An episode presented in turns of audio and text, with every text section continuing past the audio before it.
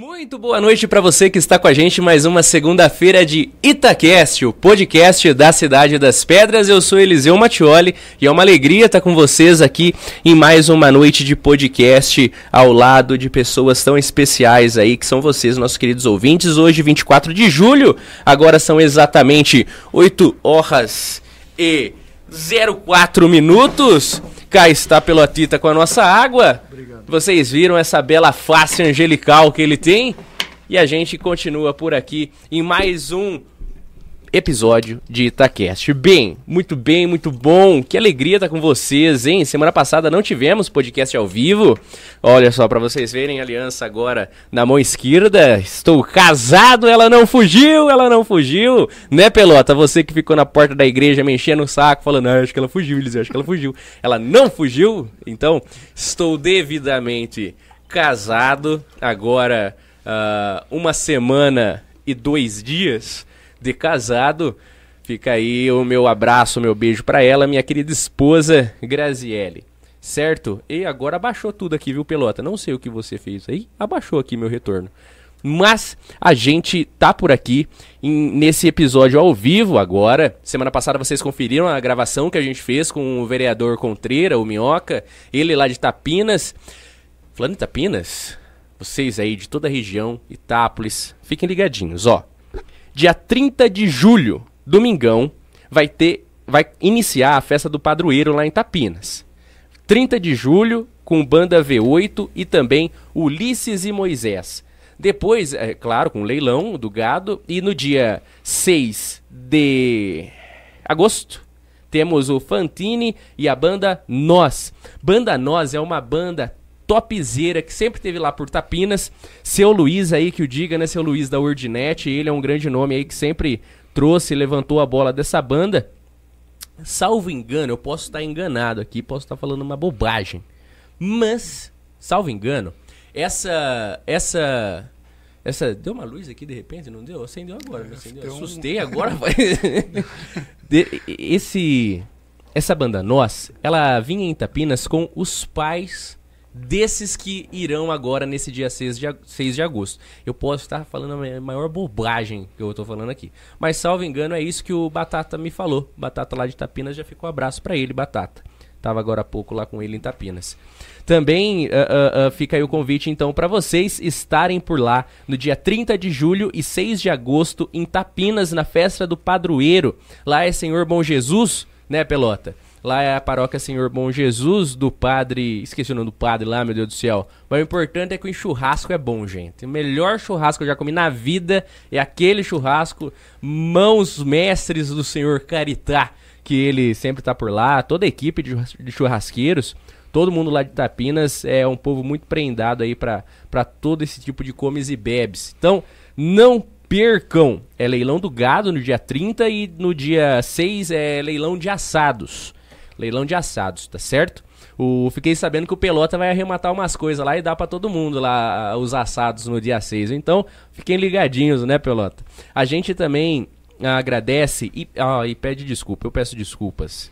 Dona Antônia, Dona Joana, as senhoras me ligaram durante essa semana eu não as atendi. Eu tô no pós-casamento, naquela correria de contas a pagar, sabe como é, né? E tô adiantando o serviço parado de semana passada, né? Fiquei alguns dias sem, sem trabalhar, por isso que eu não consegui atendê-las. Eu peço mil e uma desculpas. Mil e uma desculpas para as senhoras que são nossas ouvintes tão queridas. Quero, tô ansioso para falar com as senhoras agora como homem casado, falar para vocês como foi a festa, como que ocorreu tudo, a missa e tudo mais, que a gente casou com missa. Então, quero falar com vocês o quanto antes Amanhã eu tô com um dia extremamente lotado com reuniões e tudo mais. Mas me liguem na quarta. Me liguem na quarta, que na quarta-feira eu vou estar tá esperando a ligação de vocês. Vou deixar reservadinho na minha agenda para atendê-las e dar toda a atenção possível que vocês merecem e que vocês e que eu gosto tanto de dar para vocês. Dona Joana, Dona Antônia, um abraço caloroso para vocês. Saudade de falar com vocês. Eu, inclusive, devo uma visita a vocês mais uma vez. Fica aí o agradecimento também para todos os nossos patrocinadores. Não só o agradecimento, mas também a indicação.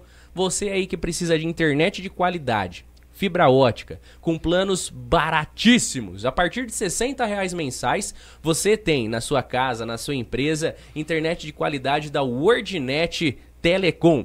Olha só, é Tapinas, de Tapinas para toda a região. Seu Luiz, o filho, os filhos dele, todos ali envolvidos na empresa, engajados com funcionários nota 10. O pessoal foi lá em casa instalar a internet agora que eu me mudei com a, com a, minha, com a minha esposa. Tá, tá lá instaladinho o roteador, tudo certinho. É o WordNet. Uh, fica aí o meu abraço para todos e a indicação para vocês. Quer conhecer internet boa? É Avenida Francisco Porto 456 aqui Itápolis, no centro da cidade, o escritório deles. Os planos também estão descritos lá no nosso Instagram, Itacash. É só vocês acessarem, tem um destaque especial para WordNet. E também pelo 0800 591 3176.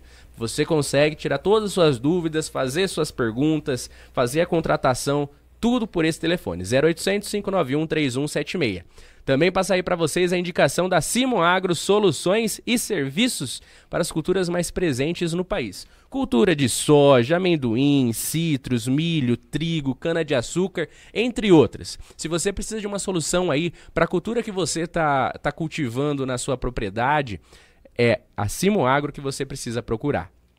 Continuando aqui em, falando em empresas de qualidade, a gente tem nosso amigo Batata, lá de Itapinas, Batata Celial, que faz a compra e venda de frutas e legumes para toda a macro-região de Itápolis. É assim, ó. De Bauru para cá, com Batata Celial, você pode contar. Ele que é o presidente da festa desse ano lá de Itapinas, tá ansioso para receber todos vocês por lá no Distrito Itapolitano para festejarem essa festa do padroeiro, tá certo? Um abração, viu, Batata? Tava até agora aí com você, meu irmão. Tudo de bom aí. Também a Cruzeiro do Sul Itápolis. É o polo de ensino à distância de um dos maiores grupos de educação superior no Brasil que chega a Itápolis. Vocês podem tirar as dúvidas com o polo daqui da cidade através do Instagram, arroba Cruzeiro do Sul Itápolis. Cada palavra é separada por um underline. Então fica Cruzeiro underline, do underline, Sul underline, Itápolis. Ou também pela página do Facebook, Cruzeiro do Sul Itápolis, ou ainda pelo WhatsApp. 16 99700 9058. Ou melhor ainda, passe de lá tomar um café, uma água, bater um papo com o pessoal. Rua Padre Taralo, 1064A. É no nosso quadrilátero velho aqui da cidade, no nosso centro mais antigo. Só dá um pulo por lá e você vai poder conferir todos os, os, os, os cursos de graduação e pós-graduação da Cruzeiro do Sul que agora está aqui em Itápolis. Você sabe, se o tempo voa, decole com a Cruzeiro do Sul e o ensino de qualidade que ela tem disponível para você. Certinho então, gente? Bem, eu já me apresentei, falei que eu sou Eliseu Mattioli e esse daqui é o Itacast, então já peço para você se inscrever. Você que está aí pelo YouTube, não estava aqui antes, não, não, não se inscreveu ainda, aperta aí no botãozinho, aperta aí e se inscreve porque ajuda muito nós. Fidelize a sua audiência. Também quero que você aí no Facebook curta a nossa página, mas principalmente, ah, Eliseu, eu tô no Facebook. Ah, Eliseu, eu tô ouvindo esse áudio que tá gravado aqui no Spotify e no Deezer. Depois você pode conferir lá também. Mas volta aqui no YouTube, vem aqui no nosso canal do YouTube e se inscreve. Porque no YouTube é onde a gente tira as nossas maiores métricas, onde a gente tem os nossos maiores objetivos e onde monetiza, né? Onde a gente já está monetizado, mas é um pagamento michuruco. Então, a gente precisa que você se inscreva e sempre esteja aqui conosco, a, a fiel na audiência com a gente. Bem, sem mais delongas, eu deixo o meu último boa noite a todos vocês que estão conectadinhos na 99,9. Primeira FM, aqui com o Itacast. Primeira FM, a rádio número 1 de Itápolis. Fica aqui o nosso abraço a toda a equipe técnica também e o nosso a nossa licença a você que sintoniza 99,9 seu carro, seu caminhão, sua casa, a licença aqui para a gente passar essas horas juntos. Certinho? Também, uh, uh, uh, você que é patrocinar o Itaquest, sabe? Custa nada. Custa pouco, na verdade. Vai lá, grupoitacast.com.br. Tem uma aba lá de patrocinadores. Só você clicar lá, a gente também tem um contato lá fácil bate um papo com a gente e mandar uma boa noite muito mais que especial pro pior árbitro que a gente tem em Itápolis. Brincadeira, Alex. Alex Souza, nosso querido amigo, o atleta Alex Souza, ele manda boa noite dele aqui já, jogadores de futsal. Esse final de semana, domingo, ontem, né? Teve campeonato de futsal do Brasa, daqui de Itápolis, o grupo de jovens aqui da Matriz Divina Espírito Santo. E a gente teve a belíssima ideia de jogar Eu joguei, Carlinhos jogou, Pelota jogou, a gente fez o time e a gente jogou lá pelos acólitos São Benedito. Bem, foram dois jogos. Dois, né? Dois perdemos os dois. então viemos mais cedo para casa, mas fica aí os parabéns pro pessoal que levou o troféu para casa. Primeiro colocado foi a equipe do Brasa de São Carlos, segundo colocado foi o Brasa Legends, são os integrantes mais velhos do Brasa daqui de Itápolis.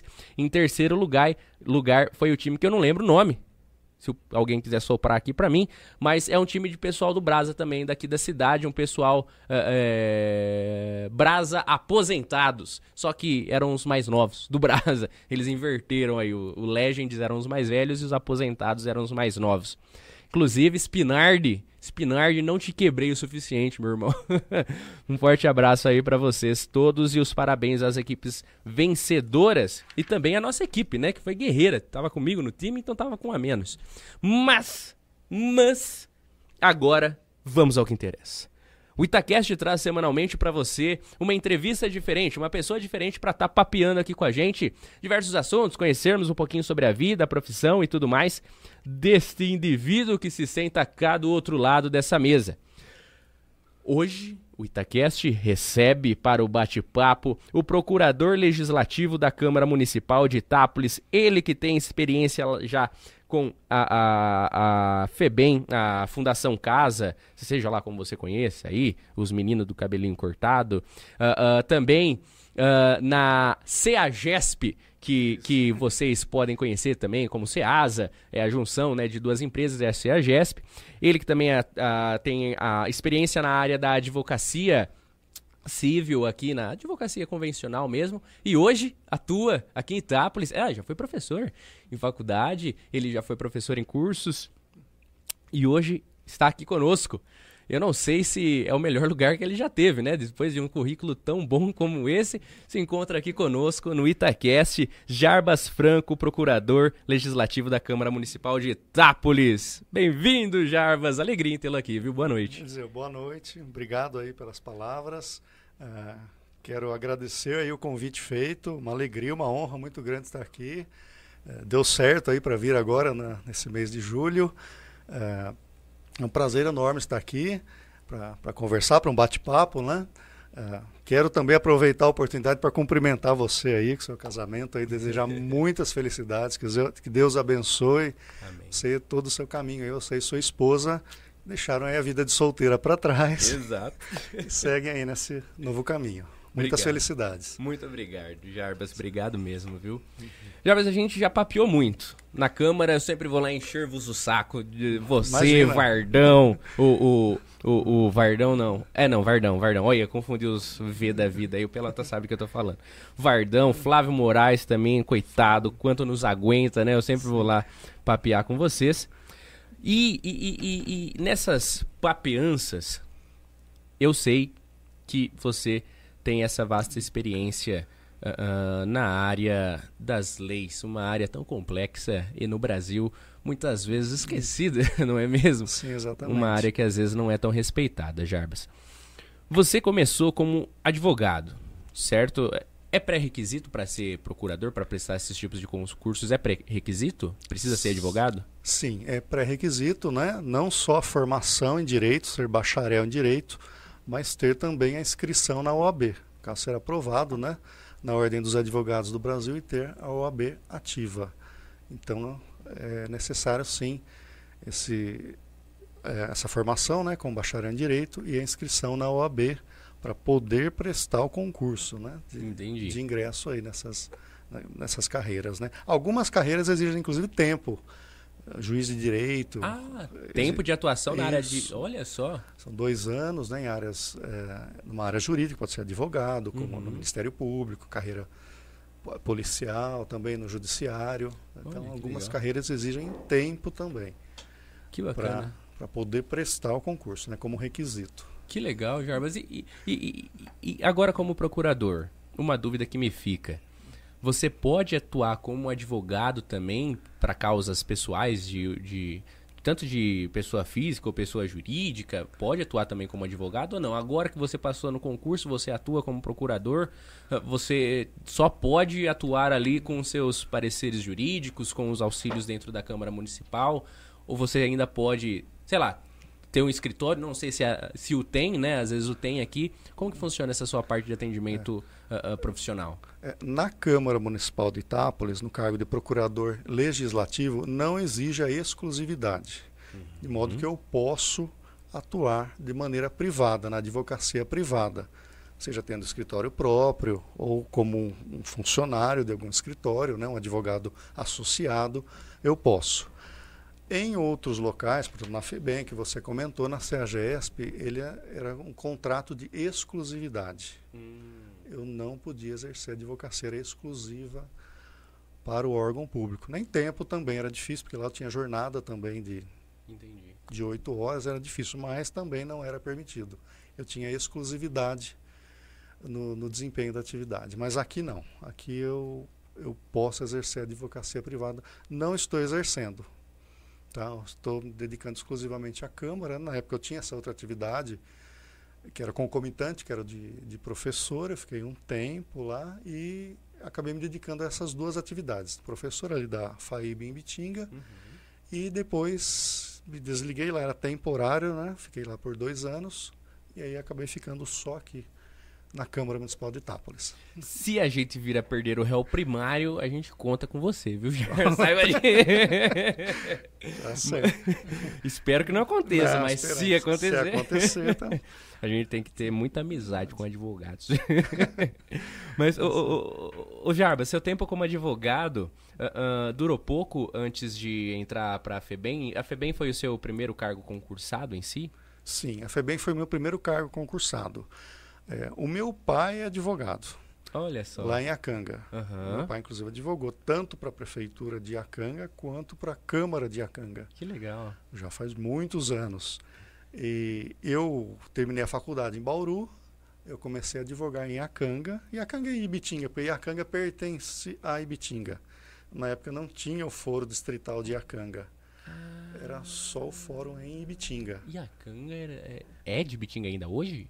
É, Iacanga hoje tem o foro distrital. Iacanga e Tabatinga. Tabatinga não sei. a Ibitinga, o foro, tudo a comarca aqui. A comarca ia tudo em Bitinga tratar desses tudo assuntos. Tudo em Bitinga. Caramba. Todo assunto né, do, envolvia o Poder Judiciário ia para Ibitinga. Sim. No fórum lá de Ibitinga. Depois foi construído o prédio do fórum de Iacanga, porém não foi instalado. Ele ficou lá só com o prédio um bom tempo, aguardando né, que o Poder Judiciário instalasse. Sim. E, bom, eu terminando aí a faculdade, fiquei advogando lá em Acanga, Acanga e Bitinga. Aí eu acabo, é, passei no, no, concurso né, e fui para São Paulo. E ingressei na FEBEM, né? Fundação Estadual do Bem-Estar do Menor. Ingressei lá no jurídico da fundação.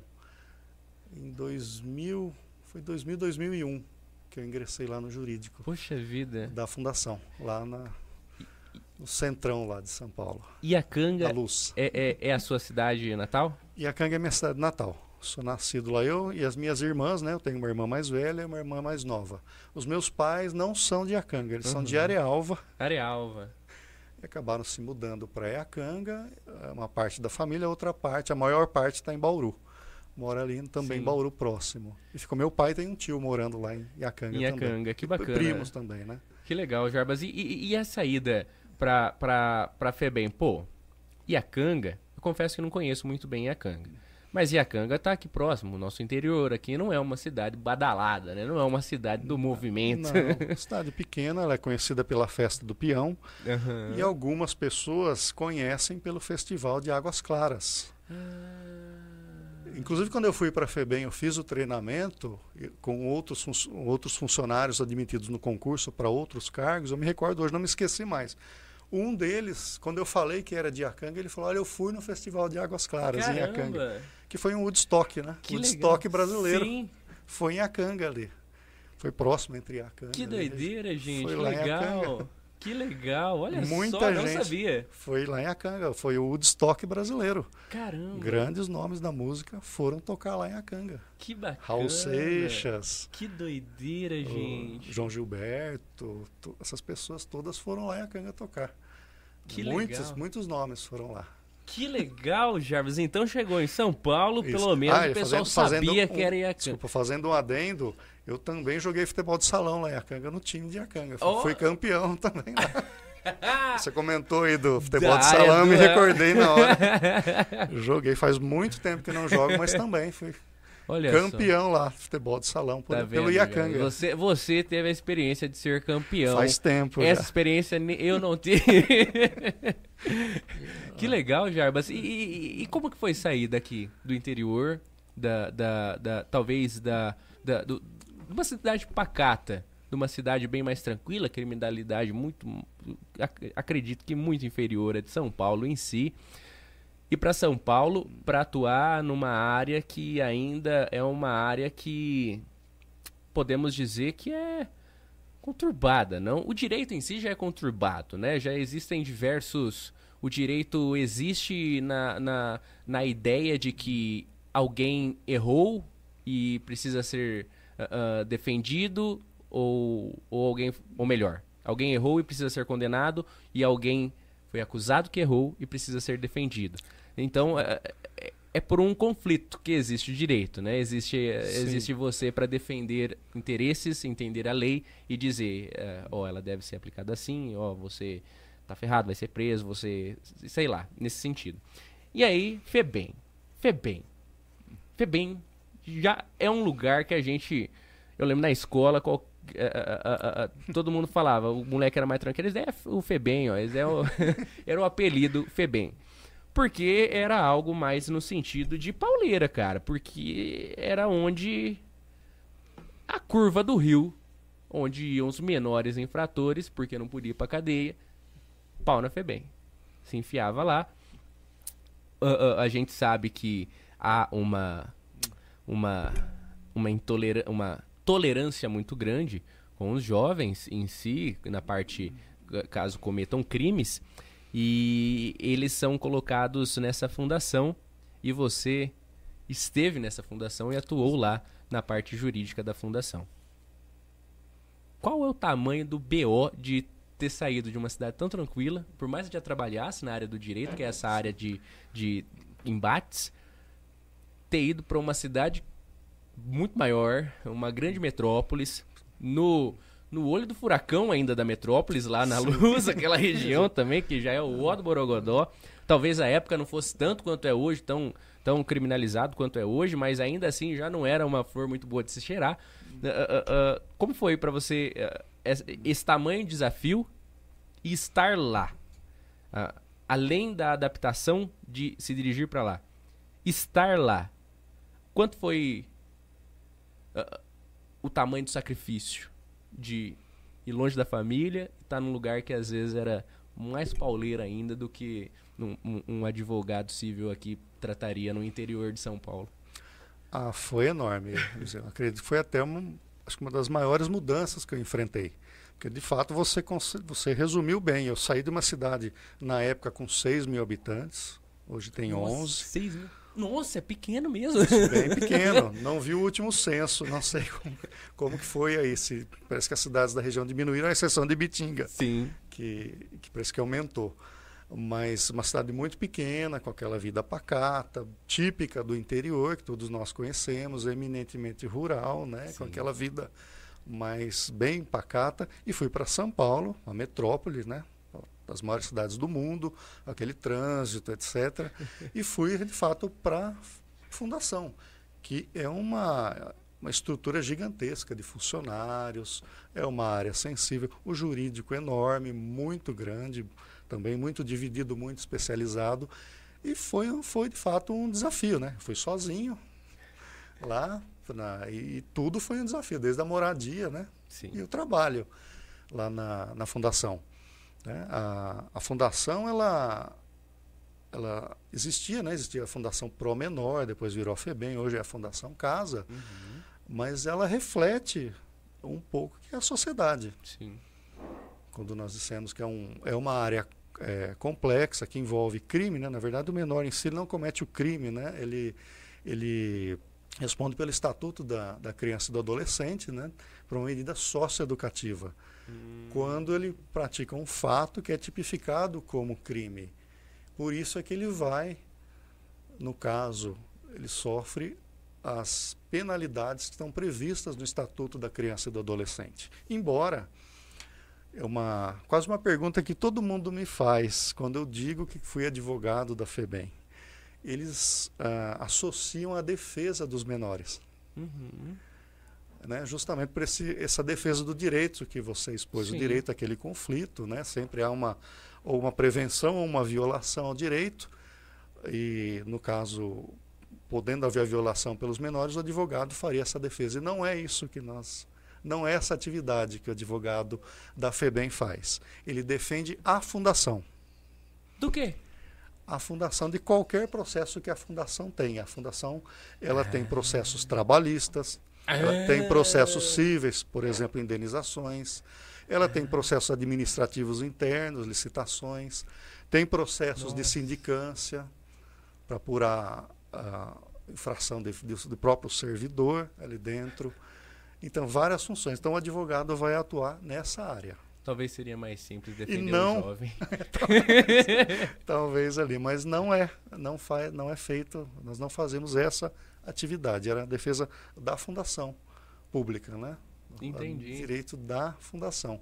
Que legal. E sediado em São Paulo, que já é uma enormidade, mas nós fazemos o estado inteiro. É o estado inteiro que vocês de faziam? De ponta a ponta. O louco. De ponta a ponta. Nós dividíamos o estado por algumas regiões. As regiões eram divididas pelo, pelos advogados que faziam todos os processos, as defesas, as audiências. Nós deslocávamos, né, eh, de ônibus com a viatura própria, da, da fundação e retornávamos para São Paulo. E é uma instituição do Estado, do, é. do governo do Estado. É uma fundação é... pública, pertence ao governo do Estado de São Paulo. Entendi, não é da federação, é do Estado de São do Paulo. Do Estado de si. São Paulo em si, exatamente. E, e, entendi. E, e, pertencendo ao Estado de São Paulo e sendo servidor público no Estado de São Paulo, no mandato PSDBista, no, Tuca, no eterno, na eterna dinastia tucana, como, como como você se situa dentro do trabalho estando sob a tutela de um governo tucano? Porque a gente já recebeu professores aqui, não é mesmo? Talvez a classe que mais não goste dos tucanos são os professores em si. Uh, uh, uh, Para você, ter estado na FEBEM sobre o governo do PSDB e ter visto esse reflexo de uma sociedade que você disse que pode, a gente pode analisar dessa forma, os jovens que são acolhidos nessa fundação são reflexos de uma sociedade que precisa aí de alguns reparos, para você ter sido servidor público lá dentro e ter participado dessa grande engrenagem que você falou, pô, o estado inteiro, cara, meu Deus do céu, é muita gente, é muito servidor, é muito território para ser para você uh, acompanhar. É uma engrenagem que para você como servidor funcionava, você uh, esse o, o sistema uh, era falho em si ou não. Você, como advogado da FEBEM, viu um sistema que girou redondo, é um sistema polido e, e, e que tudo girava bem. Ou por burrada a FEBEM tinha que pagar a indenização, por burrada perdia-se dinheiro. Como que era esse sistema de trâmite dentro da fundação em si? Olha, a, a fundação é muito grande, muito complexa. A, ela, como pertence ao Estado de São Paulo, a, a presidência da FEBEM são colocados pelo governador. Uhum. Na época houve aquela transição até entre o governador o Mário Covas, uhum. depois acabou sucedendo Geraldo Alckmin, governador, hoje vice-presidente da República. Na época era o governador. Então Sim. havia, né, o, o, no caso, o presidente da FEBEM é indicado pelo governo do estado, claro, né? É uma extensão ali do governo. Eu trabalhei, quando eu ingressei lá, era o doutor Saulo de Castro, Abreu Filho, ele era promotor de justiça, foi presidente da FEBEM, depois ele foi, se eu não me falho a memória, secretário de Segurança Pública. Ele, ele foi, quando eu ingressei lá, ele era o presidente da FEBEM. Depois a Maria Luísa Granada, era da área da educação, ela era diretora, formação em pedagogia. E depois o o terceiro presidente que eu. Quando eu já estava para sair ali, que eu fiquei três anos na, uhum. na, na, fundação, era o, foi um promotor de justiça também, o Oliveira e Castro, Paulo Oliveira e Castro, promotor de justiça também. Pessoas técnicas, então, ocuparam os. Pessoas técnicas. Ah, que bom. Na fundação. Sim. Depois, quando eu já estava saindo, que eu acabei sendo aprovado em outro concurso público, eu fui para a CEAGESP, lá na Zona Oeste de São Paulo. Que também é, é que também é, é do um, governo é... do Estado, não? Não, não, não. A CEAGESP não pertence ao Estado de São Paulo. Não, não pertence ao Estado de São Paulo. Ela pertenceu ao Estado de São Paulo. Ela foi criada pelo Estado de São Paulo, a Companhia de Entrepostos e Armazéns Gerais, que é a fusão entre a CAGESP, né, Companhia de Armazéns Gerais, uhum. com a CEASA, conhecida CEASA, virou CEAGESP, né, se transformou em CEAGESP. Tem a, a, a sede lá em São Paulo, né, tá, uhum. e tem as unidades, inclusive Itápolis tinha Sim. a sede aqui. Da, eu cheguei a vir aqui algumas vezes fazer audiência, da, alguns processos. Como advogado da, da, da chegou a vir, que legal. Fazer audiência aqui em Itápolis faz muito tempo. Que legal. Porque, embora já tenha passado para o município, permanecem ainda alguns processos. Cheguei a Sim. vir aqui em Itápolis de viagem fazer audiência. Que legal. E, e lá na, agora lá na FEBEM, em termos de complexidade, era muito, muito maior, muito grande, muito complexa, né? Sim. Ah, a FEBEM e, e, também pela própria natureza. Né? Vamos fazer entre parênteses aqui, uhum. que seria a, a uni, uma, unidade prisional, mas né, por abrigar menores, estão em conflito com a lei. Então, ela leva, carrega uma complexidade muito maior. Né? E comparado com a CEAGESP, que também a CEAGESP, só em São Paulo, no entreposto de São Paulo, por dia, são 60 mil pessoas. duas Itápolis. Quase duas Itápolis. Então ali Gente dentro tinha tudo, tinha a base da polícia, tinha isso, tudo ali. Ela é uma tem, tem a CEAGES faz tudo ali dentro no entreposto, desde a limpeza, a segurança, tudo feito e custeado pela CEAGESP. É, a, a CEAGESP é uma cidade. É uma cidade dentro de São Paulo. Caramba. É uma cidade, tem uma vida também própria. Tem bancos, agências, ban agências bancárias, tem comércio, restaurantes, tem tudo ali dentro. Gente, tem doideira. Tudo, com, tem consultórios, tem odontológicos, tem uma vida ali dentro. Caramba. Além da própria CEAGESP do, das atividades ali. Caramba. Ela é uma, é uma cidade dentro, realmente uma cidade dentro de São Paulo. Que doideira. Ali. Além daquela dinâmica que já começa de madrugada, né? Com o, Sim o pescado, que a pessoa que vem lá de Santos, do Porto, então já funciona de madrugada. Nossa. E depois já logo de manhã chegam os caminhões quase que do Brasil todo para fazer a, pra descarregar mercadorias e, e, e, deixam lá, né? Já inicia a venda. Aquilo é um, é uma dinâmica enorme ali. Que doideira! E lá também você atuou como advogado. Atuei como advogado. E, e, e Jarbas, na FEBEM e na, e na CEAGESP, você, você teve o contato, sendo advogado, eu imagino não, não haver essa necessidade. Mas você chegou, você não chegou a ter contato direto de ter que...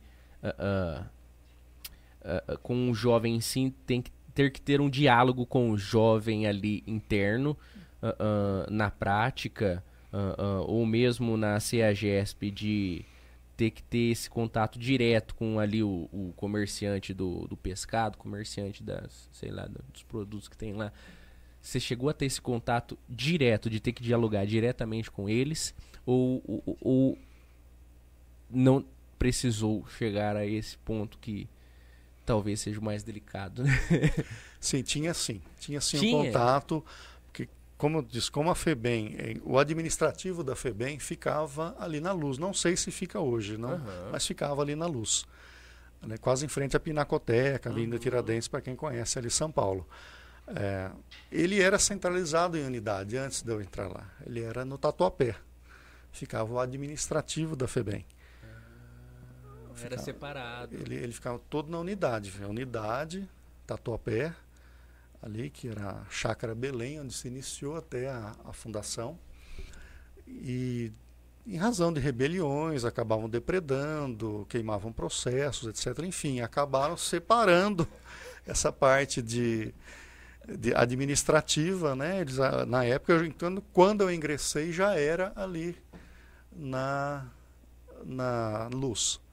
Ficou o administrativo com a presidência, Como o administrativo, assim? RH, acabaram separando essa parte aí do que era do, onde ficavam os menores do administrativo.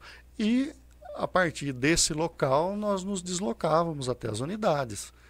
Quando tinha algum tipo de necessidade de ouvir funcionários, de, de documentos, é, quando tinha alguma é, rebelião, greve, enfim, o que fosse, que é sempre deslocado uma equipe e cada um tinha a sua função ali dentro né, da, da unidade. Então eu, eu cheguei a acompanhar em São Vicente, algumas, algumas unidades, se não me engano, Ribeirão Preto, algumas cidades que eu acompanhei, então é, a gente faz um inventário se ocorreu alguma coisa, se for necessário até a delegacia fazer um boletim de ocorrência. Então a gente acompanhava na unidade, depois retornava para São Paulo. Ficava, então é feito, era feito na época, não sei se hoje já saí de lá já faz um bom tempo. Como e assim era... queimavam processos, cara, né? É, a... Nossa, é, tipo, eu não, não, não, imaginava isso. Não imaginava que a FEBEM, por exemplo, tinha rebeliões. Não imaginava. Eu achava que rebelião. Pô, até em presídio hoje em dia tá mais difícil rebelião, né? É, é, tudo bem que era mais comum. Mas na FEBEM também tinha rebelião, molecada tentada e tinha, tinha. Depedrava mesmo foram, o administrativo? Sim, foram muitas rebeliões. Gente. E acabavam, às vezes, né, os móveis, né, colchões. Que doideira. Ali, acabava que uh, alguma coisa difícil. Às vezes ia tudo, às vezes uh, depredava. Então também por, foi um dos motivos na época que me falaram, inclusive, né? Porque quando eu ingressei já era ali sim, na luz. Sim. Mas também Graças essa, a Deus. essa essa questão. Mas tinha sim, foram várias rebeliões aí que. E o. Que... E o. Coca, quer coca? Quer coca, Jarbas? Não, não, obrigado. Obrigado, Só... Pelota. Tem uma batatinha também, viu, Jarbas? Fique à vontade. Obrigado. Batata cortesia lá do Sabino Copacabana. nosso amigo Sabino, que de dia tem tem salgados e bebidas e porções para você degustar lá na Avenida Presidente Valentim Gentil 420 e à noite com lanches, bebidas e porções também no mesmo endereço, claramente. E com. Uh, uh, uh, você pode pedir para entregar na sua casa, você pode pedir para passar a buscar, você pode, você pode comer lá. No 16997588858 ou então no endereço, vou repetir, Valentim Gentil 420. Sabino Copacabana, nosso amigo Sabinão. Ô, ô, ô, obrigado, Sabino. Ô, Jarbas, agora sim. Rebelião. Você chegou a presenciar? Não, não assim a, a, presenciar, porque eu não ficava na unidade. As unidades têm os seus funcionários que. Então, aí você comentou, às vezes, se fosse necessário o jurídico ir até a unidade Isso. na hora da muvuca? Uma rebelião, ou uma greve, às vezes, de funcionários de determinada unidade, poder, poderia haver uma paralisação, um protesto, mas já tinha acontecido. Então o jurídico se deslocava para. Normalmente é feita uma reunião na sede, se monta uma equipe, né? cada um encarregado por alguma área e vai lá, um ou dois do jurídico, porque às vezes pode ocorrer ser necessário fazer um inventário, é, com relação aos bens né, que, que foram às vezes depredados. Enfim, uma, uma série de questões que podem acontecer ali. É necessário levar, às vezes, ao, fazer um boletim de ocorrência, ou apurar, ou fazer uma primeira.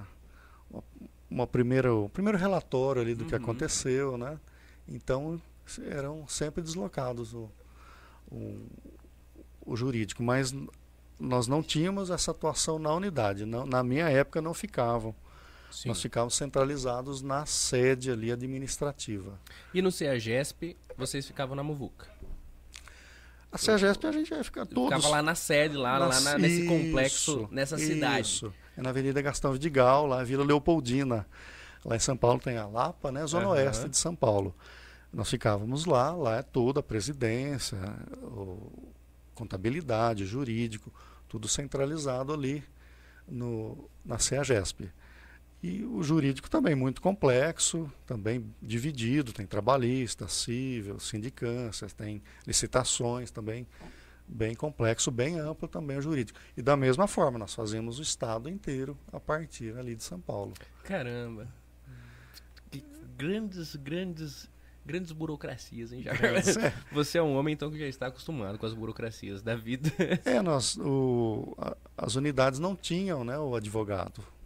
Então não, não compensava custo, né, Uhum. ter, e se centralizou sempre em São Paulo essa parte administrativa e nós deslocávamos, né, para para fazer a defesa, ver um fórum, ah, enfim, onde fosse necessário, algum órgão público que fosse necessário, nós deslocávamos de São Paulo para o local. E o modelo. São Perdão. Paulo todo e, e Brasília também. Se tivesse necessidade, alguma defesa também ia.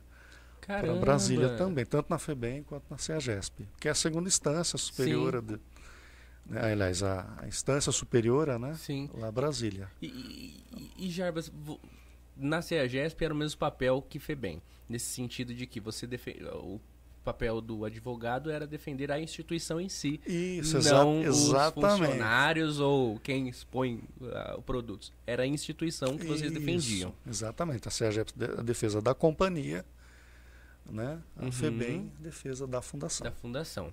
E, e, e depois, Jarbas? Depois de ser a GESP, depois de, de, de FEBEM, ser a GESP e de ter já atuado lá no início como advogado ah, ah, ah, civil em Iacanga e em. Ibitinga, para onde Jarbas Franco foi?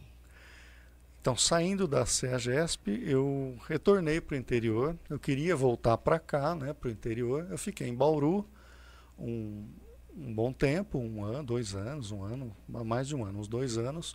Lá eu me dediquei à à advocacia privada. Fiquei lá durante um tempo em empresa privada, fiquei ali na ali na Servimed, eu fui contratado, né, como advogado. Mas eu, a área pública é a minha área. Eu sempre atuei na área pública, na advocacia pública. Eu quase que desde que eu me formei, praticamente, eu digo 90% da atuação foi na área pública e não teve jeito. Voltei a prestar concursos, né? E por que. Jarbas? Eu, eu É, por- gosto. Pelo exemplo do seu pai, talvez? Porque você comentou seu pai chegou a ser procurador também, né? Isso. Tanto na Câmara quanto na Prefeitura de Isso. Iacanga. Pelo exemplo, você gostou? Também, também. O, do, do meu pai, eh, atuou muito na, na área pública também. E eu gosto, a área pública me identifiquei muito na atuação na advocacia na área pública. E voltei a prestar concurso, já fui chamado, no, eu passei ali para procurador do município de Jaú e procurador legislativo da Câmara de Itápolis, né? E nesse íntere também eu passei para professor aqui da FAIB, é a faculdade municipal aqui de Ibitinga, Ibitinga. e fui chamado, passei nos concursos e fui chamado. Fui chamado primeiro como professor, ali substituto, Uhum. né? Porque o, o titular, ele lá o, na, na- também na fundação, lá na FAIB, ele como ele estava exercendo a função de diretor, ele não podia Ah, entendi.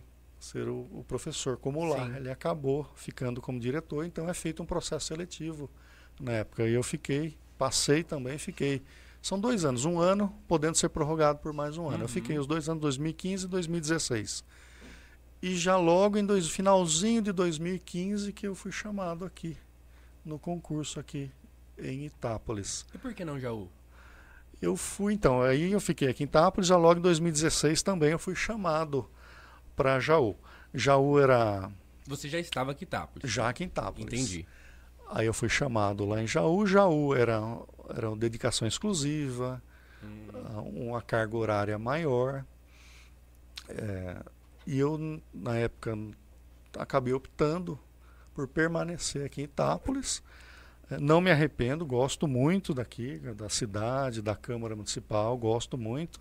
Se tivesse ficado em Jaú, também é uma cidade que eu gosto muito, é cidade que eu acho muito bonita, Jaú, mas optei, achei, para mim seria o melhor permanecer aqui em Itápolis e continuar os trabalhos. Eu permaneci aqui em Bitinga, né? Até Uhum. final de 2016 lá e encerrou o meu contrato lá. Em, em Ibitinga. Foi lá, foi muito bom, é uma experiência que eu também não tinha tido. Ficar como professor lá, substituto. Conheci os alunos, os demais professores, os servidores lá da, da FAIB. Gostei muito de trabalhar lá, fiz muitos amigos. É, acho que guardo, né, tenho contato até hoje com eles. Desse contato aí conheci até um professor de lá, nós, me convidou, nós, ele tem um curso lá em, em Itápolis, preparatório para concurso. Em Bitinga, perdão. Aqui em Itápolis também. Aqui em Itápolis também? Foi feito aqui. É, quando tinha algum concurso, se não me engano, para a Polícia Militar, para ah. escrevente, técnico judiciário para, se não me engano, para a Polícia Civil, mais cargo de nível médio. Foi feito aqui no prédio do Wizard. Sim. Ali. Que legal. Então eu fazia ali. Eu ah, mas, mas ele que Sim. É, pertencia ali ao curso. Então foi aqui em Itápolis também, algumas que vezes. Legal. Mas mais lá em Bitinho onde é a sede. Né? Sim. Né? E também foi feito. Depois entrou ali aquele, aquele problema triste que todos conhecem, né? Que acabou. Sim diminuindo muito. Sim. Essa, é torcer, rezar para não voltar ao problema e para a vida voltar ao normal aí. Sim. Esse problema é que todos conhecem aí. Se Deus quiser, né? Longe de nós. Longe de nós. Mas, ô, ô, ô Jarbas, Itápolis, cidade das pedras, já conhecida por você de visitas uh, uh, em anos passados. 2015, 17, 18, 19, 20. 2015 você chegou antes. 2016 foi a eleição, né? Não. Então... A gente. 2000 e. Pelota. O Mi foi eleito que ano? 2020. Então, 19, é. 18, 17, 16. 2016 foi ano de eleição municipal. Certo? Isso. Eu tô louco. Certo. Você chegou aqui em 2015. 2015. Então você pegou um finalzinho de governo de sei lá quem, porque era aquele rolo, né, de entre prefeito e prefeito. Então, quando eu cheguei aqui, olha só o detalhe até. Quando eu cheguei aqui em Itápolis, na Câmara, que era ali uhum. no prédio ali para cima, o Onde prédio é o, anterior. O projeto Guri hoje. Isso, o projeto Guri. Eu me recordo, acho que eu estava com uns dois ou três dias na Câmara. Uhum. Veio um servidor, colocou um papel na mesa, eu olhei e falei, nossa, o que aconteceu? Eu li, da Justiça Eleitoral caçaram o prefeito. Ah. Foi, logo que você estava aqui. Isso, caçaram. Caçaram a chapa, né? Uhum. Caçaram o prefeito e o vice. E, e em dois, três dias. E aí assumiu interinamente né, a presidente da Câmara, a Edmércia. Edmércia. E depois assumiu o Guto, o Guto Carlos Augusto Bielo, o Guto, né? Uhum. Como prefeito. E ficou aí esse último ano. Caramba. E, e aí depois teve já a eleição regular, né? A eleição uhum. normal, foi eleito o prefeito Edmir Gonçalves, né? Uhum. Que ficou aí o, o, Marinho, né? O uhum. Mário como vice. E fiquei o período todo e depois agora, né? Que tá agora, o prefeito, o Mi Regiane. O Mi Regiane. Ô, ô, ô, Jarbas, e nesse tempo de Câmara Municipal de Itápolis? Eu vou falar algo que é minha opinião e minha visão, então cá tomam as responsabilidades. Eu, Eliseu, munícipe, vejo dentro da Câmara Municipal de Itápolis muitos vereadores muito bem intencionados. Muito bem intencionados, isso não, não pode se negar. A intenção, muitas das vezes, é muito boa. Porém, contudo, todavia, o legislativo é a nossa, a nossa casa que legisla. É a casa de leis. Sim onde se espera um pouquinho de conhecimento delas, não das leis. Não ser um doutor em. O vereador não precisa ser o, o doutor uh, uh, da lei uh, orgânica dita. Não. Entenda. Inter, saiba interpretá-la. Saiba ler o parecer de, de tribunal eleitoral, de, de, tribunal de contas. Espera-se. Eh, eh, isso, minha opinião. Minha opinião. Espera-se que possa analisar dessa forma a, a, Câmara Municipal de Itápolis a atuação de um vereador. Além de, claro, fazer todo o trabalho de fiscalizar uh, os, os, os feitos do nobre prefeito. etapas a gente elege muito advogado, uh, uh, vereador. Então, já se exclui um pouquinho da, da, da do, do, perigo de não entenderem leis, porque já que são advogados, a maioria, to, quase. To, salvo engano, todos são inscritos na ordem, inclusive atualmente, por isso que nenhum integra a mesa né, de, isso, de, de uh, da, da, da, Câmara, uh, uh, porque senão tem a sua carteirinha da ordem recolhida, né? Mas eles podem ser vereadores. Então a gente tem um número grande de, de, de advogados. Na legislação passada, na, no mandato passado tivemos, nesse mandato temos aí Marinho, inclusive foi o prefeito caçado que você viu. o, o, o, Marinho, não, o Zequinha. O Zequinha. O Zequinha, que inclusive foi o prefeito caçado que você viu. O Marinho, que foi vice-prefeito. Marinho Almeida, a gente tem o Guilherme Hernandes, que é advogado também. Uh, uh, uh, atualmente são esses três. Depois é o João, empresário, a Juliane, professora, o Antônio, professor, o David e o Contreira, que são autônomos, né? Ah, o David trabalha com a venda, etc. E o Contreira também trabalha com. Ele trabalha com tanta coisa que eu nem lembro agora o que, que é. Mas ele também era autônomo. Nove, Deus nove. Então é isso. Contei aqui. na, na, no mandato passado tínhamos Negrão advogado, tínhamos uh, uh, o Marcelo Martins, mas depois entrou o Guilherme Hernandes, né? O Guilherme Hernandes advogado uh, Miriane Amato, advogada, uh, só para ir pelota, professor Antônio, professor, que já falei, entre os, acho que já advogado eram esses, Miriane, o Guilherme depois que o Marcelo saiu, isso. o Negrão, o Rafael é psicólogo, uh, Acho que é isso. O Novelli, né? Que é o Novelli, servidor, é servidor público. Servidor público. Formado em gestão pública, salvo engano. Era isso. E a Edmércia era, era professora, né? Essa é farmacêutica, né? Farmacêutica, verdade. É farmacêutica. Verdade. Verdade, farmacêutica. Então. O, o Gustavo também, era o Gustavo. Gustavo? É, o, o Gustavo. Vereador, que. Vixe. Ele, ele, ele mora em Nova América. É uma família. Agostinho?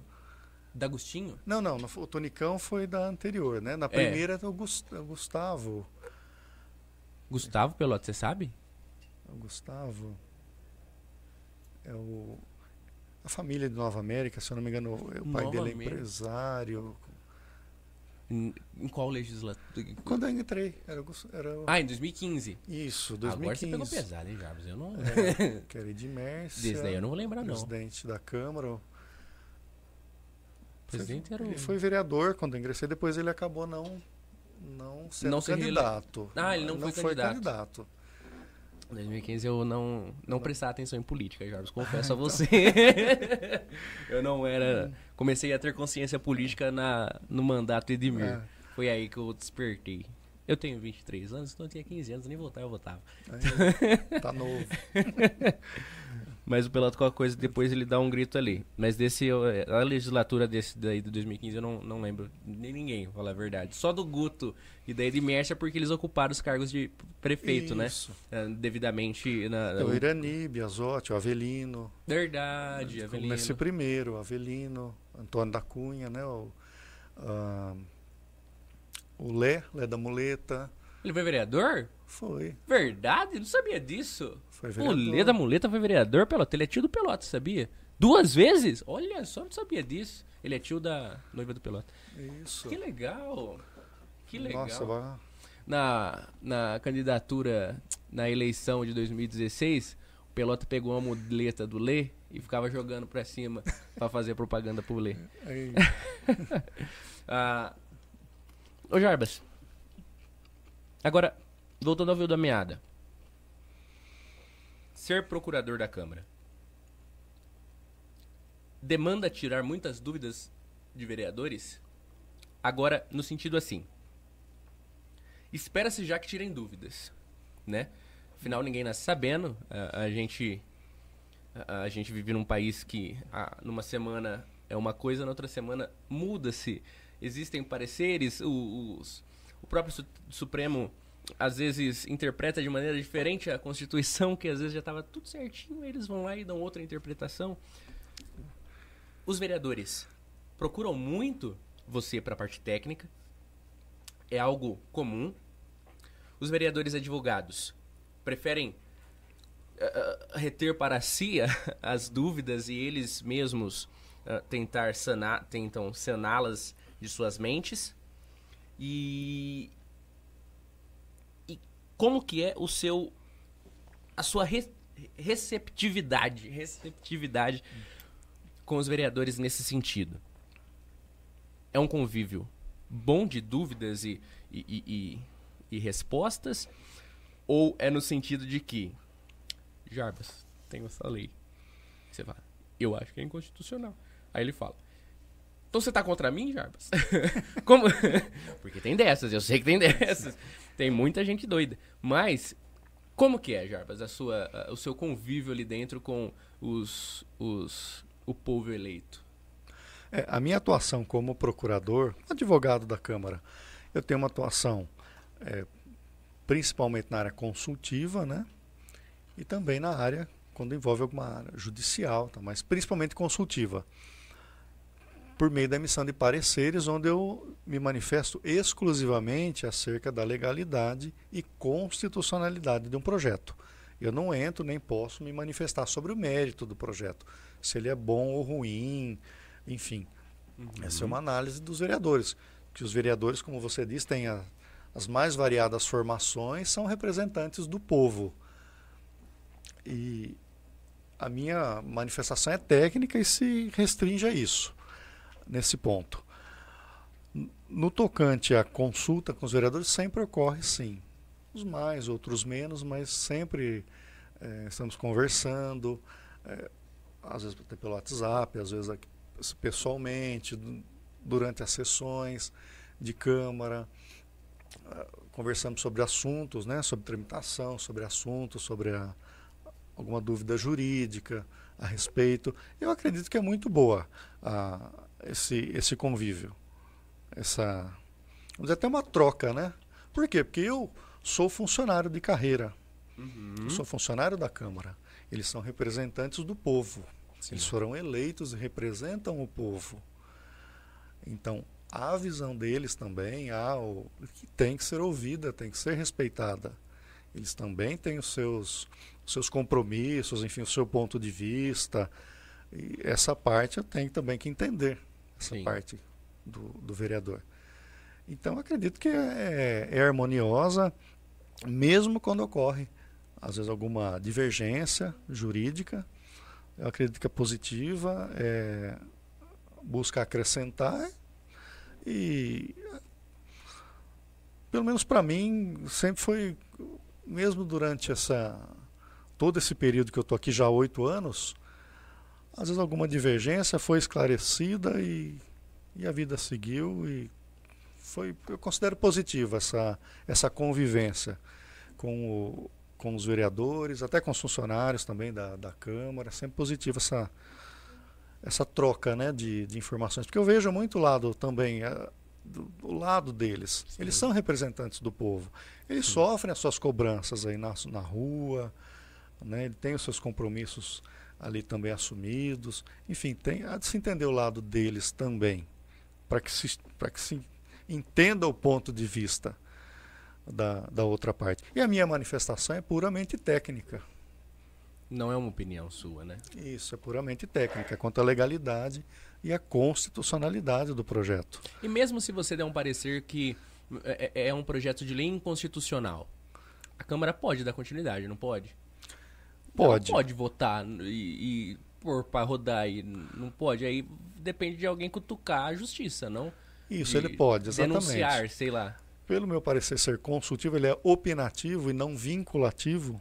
Ah. Ele ainda ah, fica aí, a, mesmo eu emitindo um parecer pela inconstitucionalidade, ele pode ser votado.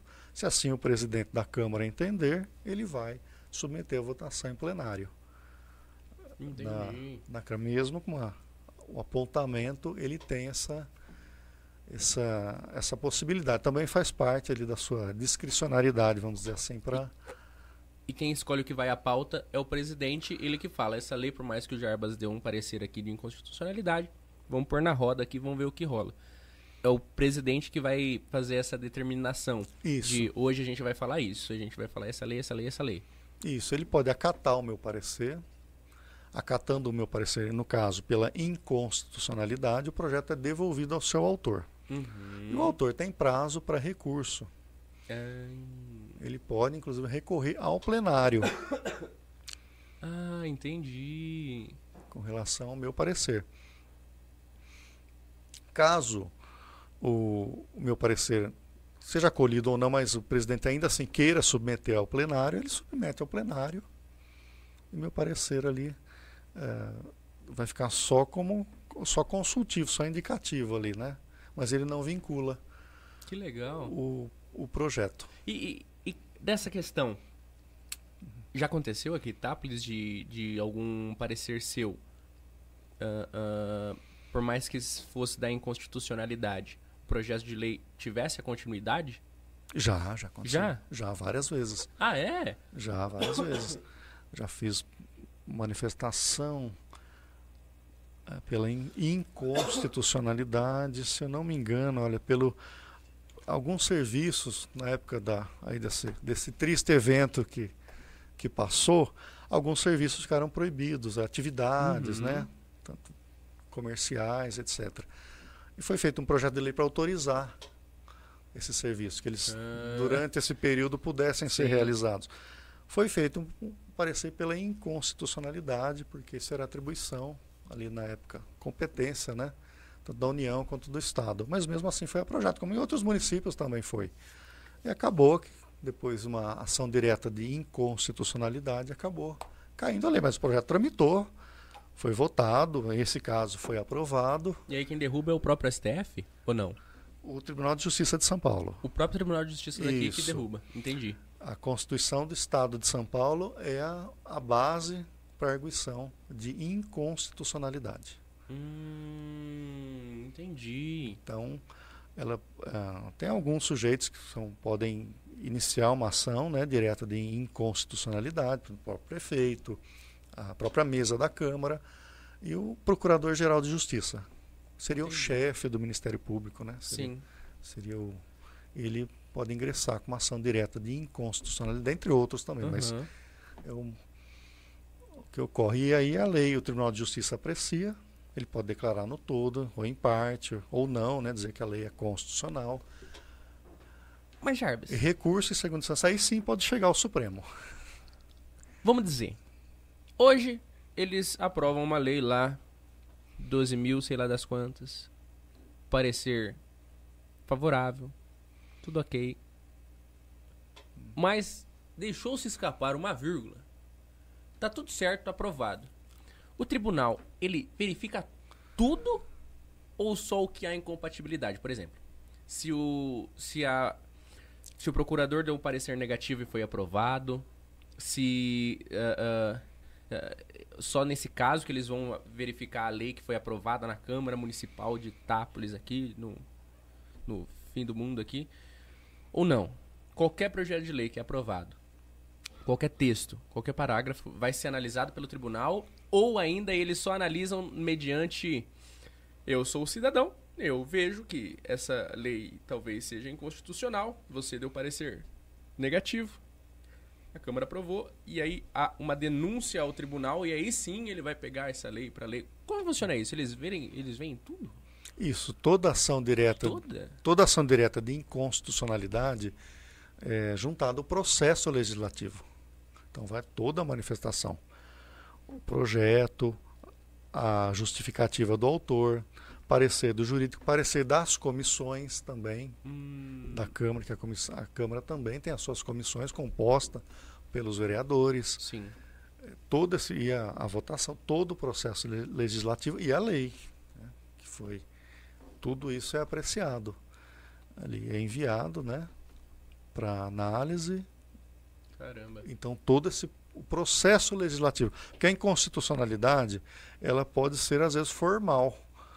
A lei pode ser constitucional, mas o processo legislativo foi viciado por algum motivo Hum, torna a lei inconstitucional por algum é, algum descumprimento de quórum, por exemplo, algum é mais difícil, mas também pode ocorrer. Normalmente é algum vício de iniciativa. É, a iniciativa era conferida ao chefe do poder legislativo, ao prefeito, mas foi intentado, foi, foi iniciado por um vereador, enfim, eu, essa, esse vício aí de que a gente chama de iniciativa. A lei ser aprovada, é, é, eu entendo. Posso estar errado, você me corrige. Toda lei, toda lei que vai haver essa tramitação, deve haver audiência pública? Ou não? Não é toda lei que tem que se abrir audiência pública? Não, não é toda lei. Algumas leis exigem audiência pública. Entendi. É justamente esse ponto, correlacionando os dois, para a validade da lei. Leis orçamentárias, audiência pública. Ah. Leis urbanísticas, audiência pública. audiência pública. Na verdade, não é audiência pública. É o quê? É o processo de participação comunitária. Hum. É necessário que a comunidade participe do processo de elaboração da lei. E se a comunidade se não participa? Se convencionou chamar de audiência pública. Sim. Mas é necessário a participação da comunidade na elaboração daquela lei. Para a validade da lei. E se a comunidade não participa por folga, sei lá, que nem uma crítica até que eu tenho ao nosso querido executivo, as audiências públicas marcadas às nove da manhã, quando todos, todo o público está trabalhando. Uh, se o público não está presente numa, numa participação popular, numa participação pública que é necessária para aprovação de uma lei, por mais que tenha sido aberto, povo, venha cá opinar. Mas o povo não foi essa lei ainda assim pode ser inconstitucional porque o povo não foi? A, a, a, mesmo tendo sido aberto o espaço ao povo? Então, aí é que está. É, foi proporcionada a participação da comunidade em horário que seria possível a participação. Por quê? Porque é necessário. Ter. Nós tivemos até a última feita pela Câmara Municipal foi feita num, numa escola aqui no bairro aqui, lá no Jardim, lá, Dona, Jardim Bela. Dona Bela, no colégio não me recordo o nome, mas foi feito lá. Porque parte do projeto, lá na época de uma alteração da lei urbanística, incidiria justamente ali, naquela comunidade. Uhum. E foi feito lá. Na, não é que necessariamente tem que ser feito em determinado local, mas indo lá proporciona uma maior participação da comunidade. Uhum. Se fosse feito na Câmara, também poderia ser feito, só que era, é, é mais difícil comparecer. Mesmo Lá. na internet, né? Isso, é, né? comparecer, opinar, se interar. Então, é, é, feito, é necessário sim uh, que a comunidade participe né? e seja aberto esse canal de, de participação da comunidade para que efetivamente participe. De fato, nós também não temos uma cultura de participação. Sim. Da, nós não temos essa cultura de participação.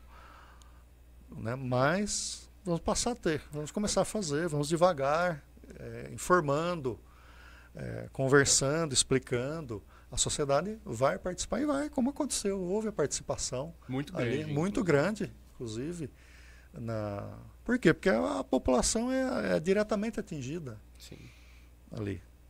Então é necessário ouvir.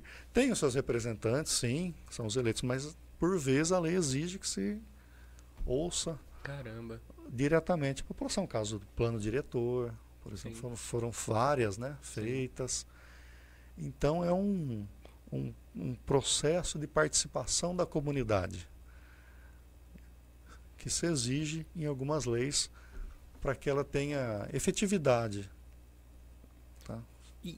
Tá? E a comunidade tira dúvida? Não apenas nessas, nesses espaços que são abertos para eles, mas a Câmara Municipal está aberta lá em horário comercial, sempre com vocês lá, por mais que estejam em recesso, não esteja tendo audiência, vocês estão lá, né? Sim, a sim. A Câmara está lá com vocês lá, vocês não folgaram o mês, não, né? Não, A Câmara Municipal ela funciona normalmente o ano todo. O recesso da Câmara Municipal é somente no período aqui de julho. Uhum. Sessões ordinárias não são realizadas. E do, no período que vai de 5 de dezembro a janeiro também. Mas a Câmara funciona normalmente durante o ano todo. E o povo te Tá. procura vocês pra tirar dúvidas, uh, para pedir opinião, às vezes com um papelzinho lá falando, eu tenho essa sugestão. Isso acontece ou, ou não? A Câmara às vezes fica como o Velho Oeste, com arbustos rolando lá dentro e, e sem ninguém, assim, só com os colaboradores mesmo, e, e vocês tendo que fazer os trâmites internos naturais. Ou existe, a população procura? Por mais que seja uma pequena parcela, mas os procura. Procura sim. Procura, é, por vezes converso com munícipes aqui de Itápolis, com servidores públicos, também procuram para tirar dúvidas, para apresentar sugestões. Olha, que legal. Já fui procurado várias vezes é, sobre isso. Lá na Câmara e outros servidores também lá da Câmara também acabam tirando dúvidas. Mas eu também sou procurado.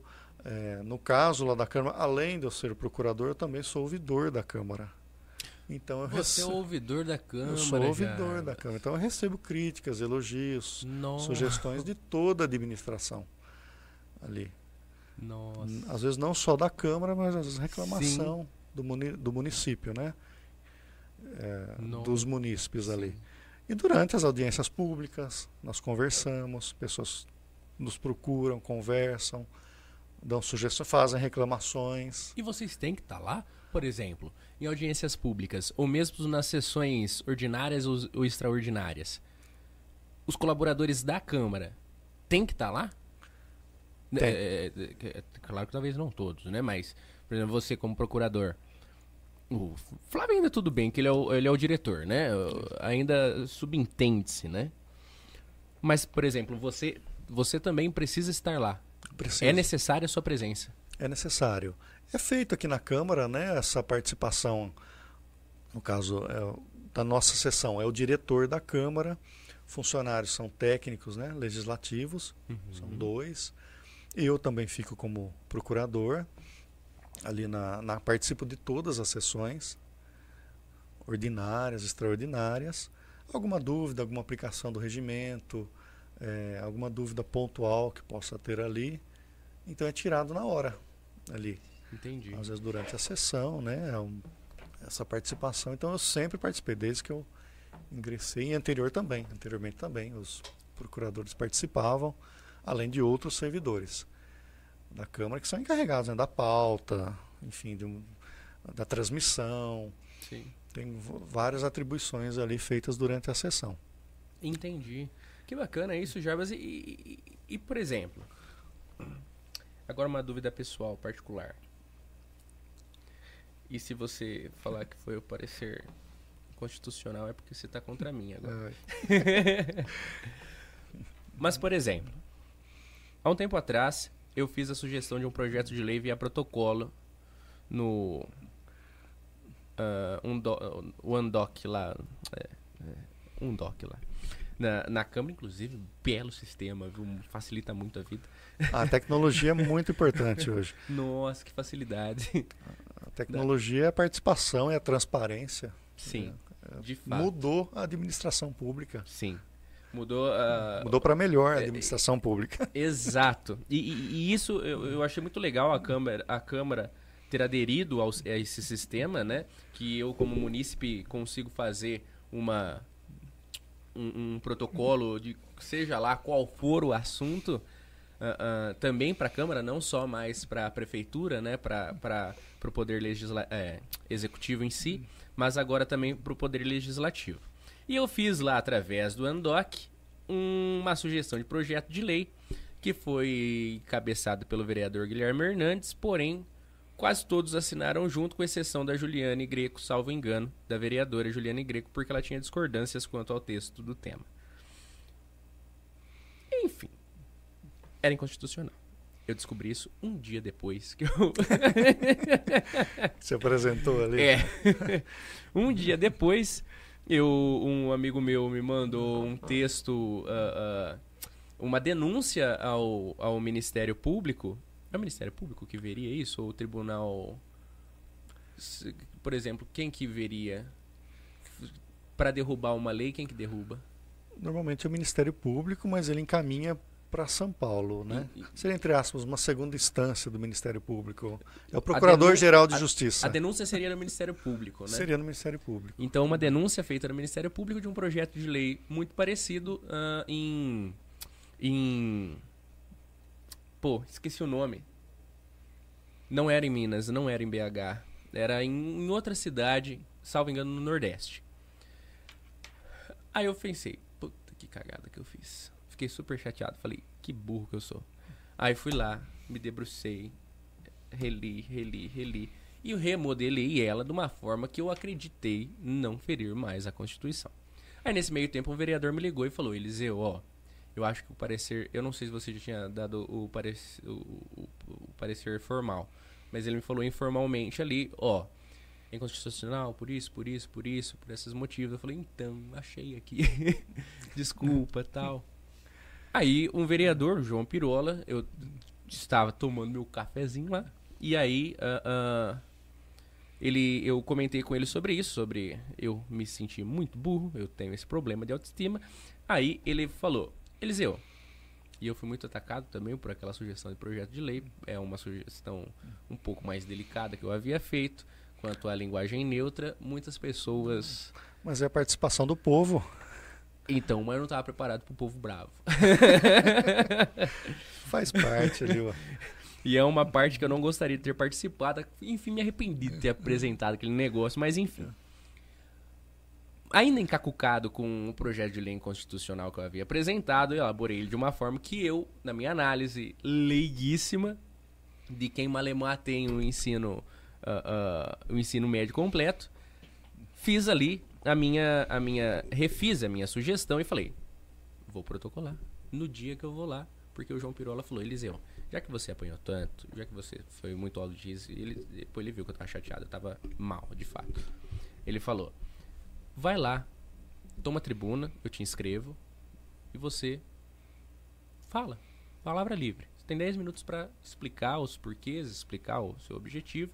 Se você quiser apresentar alguma coisa diferente, fique à vontade. Falei, me escreve então, tora o pau, vamos lá. Aí eu fiz lá meu papelzinho, fiz meus discursinhos bonitinho. Aí vou eu para a Câmara Municipal fazer a, não uma defesa, mas uma justificativa do porquê apresentei aquela, aquela sugestão de projeto de lei em si e do, do, do porquê estava ali apresentando a, uma, uma substituição daquela que eu havia apresentado. Enfim. O FIS, achei muito bacana a abertura da Câmara para a Tribuna Livre, achei isso muito interessante, acho que é muito pouco utilizado, acho que deveria ser utilizado muito mais, Sim. não por cachorro que quer ir lá fazer palanque político, não por isso, por gente besta que não ganha eleição aí fica querendo ir lá fazer política através da Tribuna Livre, mas sim a população, a população de fato. A população lá do Dona Bela usar a Tribuna Livre para falar no dia da votação, ó, por que que não faz assim, assim, assado? A Tribuna Livre pra, ah, pra Tuca, que desafogou o rapaz lá e ah, ela foi homenageada, né? Eles foram homenageados quando eles desafogaram o rapaz. E aí ela teve ocupou a tribuna também para falar algumas palavras. A Tribuna Livre para diretoras, professoras em reajuste, para enfermeiros para falarem do seu piso. A Tribuna Livre é muito importante. Eu gostei muito. Muito legal. Sei que corre lá dentro a, a possibilidade de se dificultar um pouco mais a tribuna livre. Quem vai pagar esse preço é o povo de não ser de ser menos ouvido por causa de um ou dois imbecil que foi lá fazer política na tribuna. Mas tudo bem, aí é competência dos vereadores, eles que se virem. Muito bom, muito receptivos os vereadores. Gostei muito, achei isso muito nobre da parte deles, particularmente falando. Principalmente o Marcelo Francisquete, ah, ele discordou de mim, da minha opinião. A hora que eu desci, ele foi, me deu uma mão, me deu um abraço e falou: Eliseu, me desculpa por ter discordado, mas eu não posso me dobrar a minha opinião. Eu falei: Você está certíssimo. Como vereador, eu não Sim. espero nada diferente de você. Democracia. Defenda as suas ideias. Exatamente. Achei muito legal o João, o Zequi, todos. ah, ah, muito receptivos, muito, muito, muito bem abertos às ideias e às opiniões. Achei muito legal, Jarbas, de fato. Sem falar também de vocês lá da casa, né? Dos, dos, dos, dos colaboradores em si, que também, ah, no, que, no que tiveram a possibilidade, contribuíram. O, o Flávio ali ligou o microfone para mim, a gente brincou, ele descontrair um Sim. pouco também, que é um momento mais tenso. Apresentei. E agora vem a minha pergunta, Jarbas. Depois dessa longa introdução, ele lhe pergunta: o novo, a nova sugestão é inconstitucional ou não? Ou você não lembra? Já analisei, sim. É para mim, já foi emitido um parecer formal a respeito, é inconstitucional. Você tá contra mim, Jarbas. Você-. Você diz sobre a- a- o uso da tribuna ou sobre o projeto? Não, não, sobre o projeto. ah, sobre o projeto. É. Ah, no caso, os dois, para mim, são inconstitucionais. A- no caso da, do, do projeto, do projeto de lei que foi apresentado com relação à linguagem neutra nas escolas, Isso. é uma inconstitucionalidade formal. Por quê? Porque a atribuição para legislar sobre leis de diretrizes e bases da educação pertence à União. Uhum. Salvo engano, artigo 22, inciso, É, artigo 22. inciso 20, 14 ou 24. É um negócio assim. Isso, que é, é uma exclusividade da União. Então, uma inconstitucionalidade formal. Uhum. É uma atribuição da União legislar sobre o tema. Agora, quanto ao uso da tribuna, é, eu entendo que é um canal direto também de participação do povo, na casa do povo, para falar sobre um assunto que ele entenda pertinente, que ele entenda ali do momento, que ele queira explanar o seu ponto de vista. Todos nós temos o nosso ponto de vista, como você acabou de dizer, um concordando ou não concordando, mas de maneira respeitosa, expor. É uma forma de participação também da comunidade participar. Porque o, todo o poder emana do povo. Sim. Então eu acho que é, um, é uma forma de participação que tem que ser homenageada ali. A, também a tribuna popular. Eu, eu entendo que não se deve restringir ali. Tem que ter algumas regras, né? Claro. Mas- Misericórdia se não tiver Isso, regra. mas possibilitar sim essa participação. Nós já tivemos aqui projetos, por exemplo, não só esse que você foi, manifestou, apresentou para algum vereador e o vereador apresentou, mas tivemos projeto de iniciativa popular. Alguns anos atrás, nós foram feitas, foram coletadas várias assinaturas para um projeto de iniciativa popular. Foram duas mil, duas, mais de duas mil assinaturas para um projeto de iniciativa popular que a lei orgânica permite que a população também apresente de iniciativa para um projeto de lei, que é iniciativa popular. 5% do eleitorado pode, pode apresentar essa, esse projeto. E foi apresentado, que é na época o de redução das secretarias. Que legal. Então foi apresentado esse projeto lá na Câmara Municipal, foram coletadas assinaturas e foi apresentado esse projeto na época, que re- reduzia, limitava o número de secretarias. Foi aprovado esse projeto na época e na época o prefeito ingressou com ação direta de inconstitucionalidade dizendo que era iniciativa exclusiva dele. Havia uma inconstitucionalidade formal e, e o Tribunal de Justiça De ele- fato acatou. acatou. Ele Olha julgou só. procedente essa essa ação direta, né? E julgou inconstitucional a lei por ser reserva da administração, é, iniciativa privativa do chefe do poder executivo. Poxa vida, e que doideira, hein? uma maioria, uma maioria não, mas uma parcela tão grande da população que muitas das vezes é, para votação e a gente já vê quantas pessoas já desistem de ir votar, né? O quanto as pessoas que se colocam lá para vo votar de fato já diminui. As pessoas terem se mobilizado por algo muito interessante isso, por algo que não era obrigatório, Não, como as eleições, não? Muito interessante, muito positivo e foram muitas assinaturas. Que legal. Porque as assinaturas, é, o eleitor né, tem que estar em dia, enfim, ele preenche lá um, Aham. na época um cadastro, um, uma assinatura, preenche lá uns dados né, para assinar e tem que ter esse número mínimo. E foi, e foi Caramba. foram coletadas muitas assinaturas aí. Que bacana, Jarbas. Esse, faz alguns anos aí, foi. Foi no, no mandato anterior, não foi nesse. Sim. Foi no anterior. Que bacana. Muito Nossa. interessante isso, muito legal. E- e como que faz nesse sentido? Ah, ah, eu tenho duas dúvidas, ah, eu vou encabeçá-las já. A primeira é: como, como ah, eu sei se o projeto de lei que eu vou apresentar deve ser apresentado pelo executivo ou pelo legislativo. Esse é o primeiro ponto. Como eu sei? Como que compete? Por exemplo, a, a, a que falava a, o projeto de lei que eu apresentei é, é algo que competia à União, diz, dizer, ao governo Isso. federal. Exatamente. Falar, vai ensinar isso, não vai ensinar isso. Depois até vou te apresentar um texto novo. Mas agora, dentro do município, como você disse, existem as competências do executivo e as do legislativo essa, terem isso. a iniciativa em si. Como a gente sabe, existe um padrão para isso e com a nova reforma tributária, quais são as alterações de atuação da Câmara? Ela fica mais inútil, inutilizada, digamos assim, ela perde um pouco do seu poder como poder legislativo e o poder fica mais incumbido ao executivo ou é balela?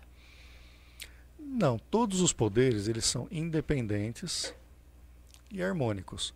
O poder executivo e o poder legislativo. E, em regra, cabe ao poder legislativo legislar. Uhum.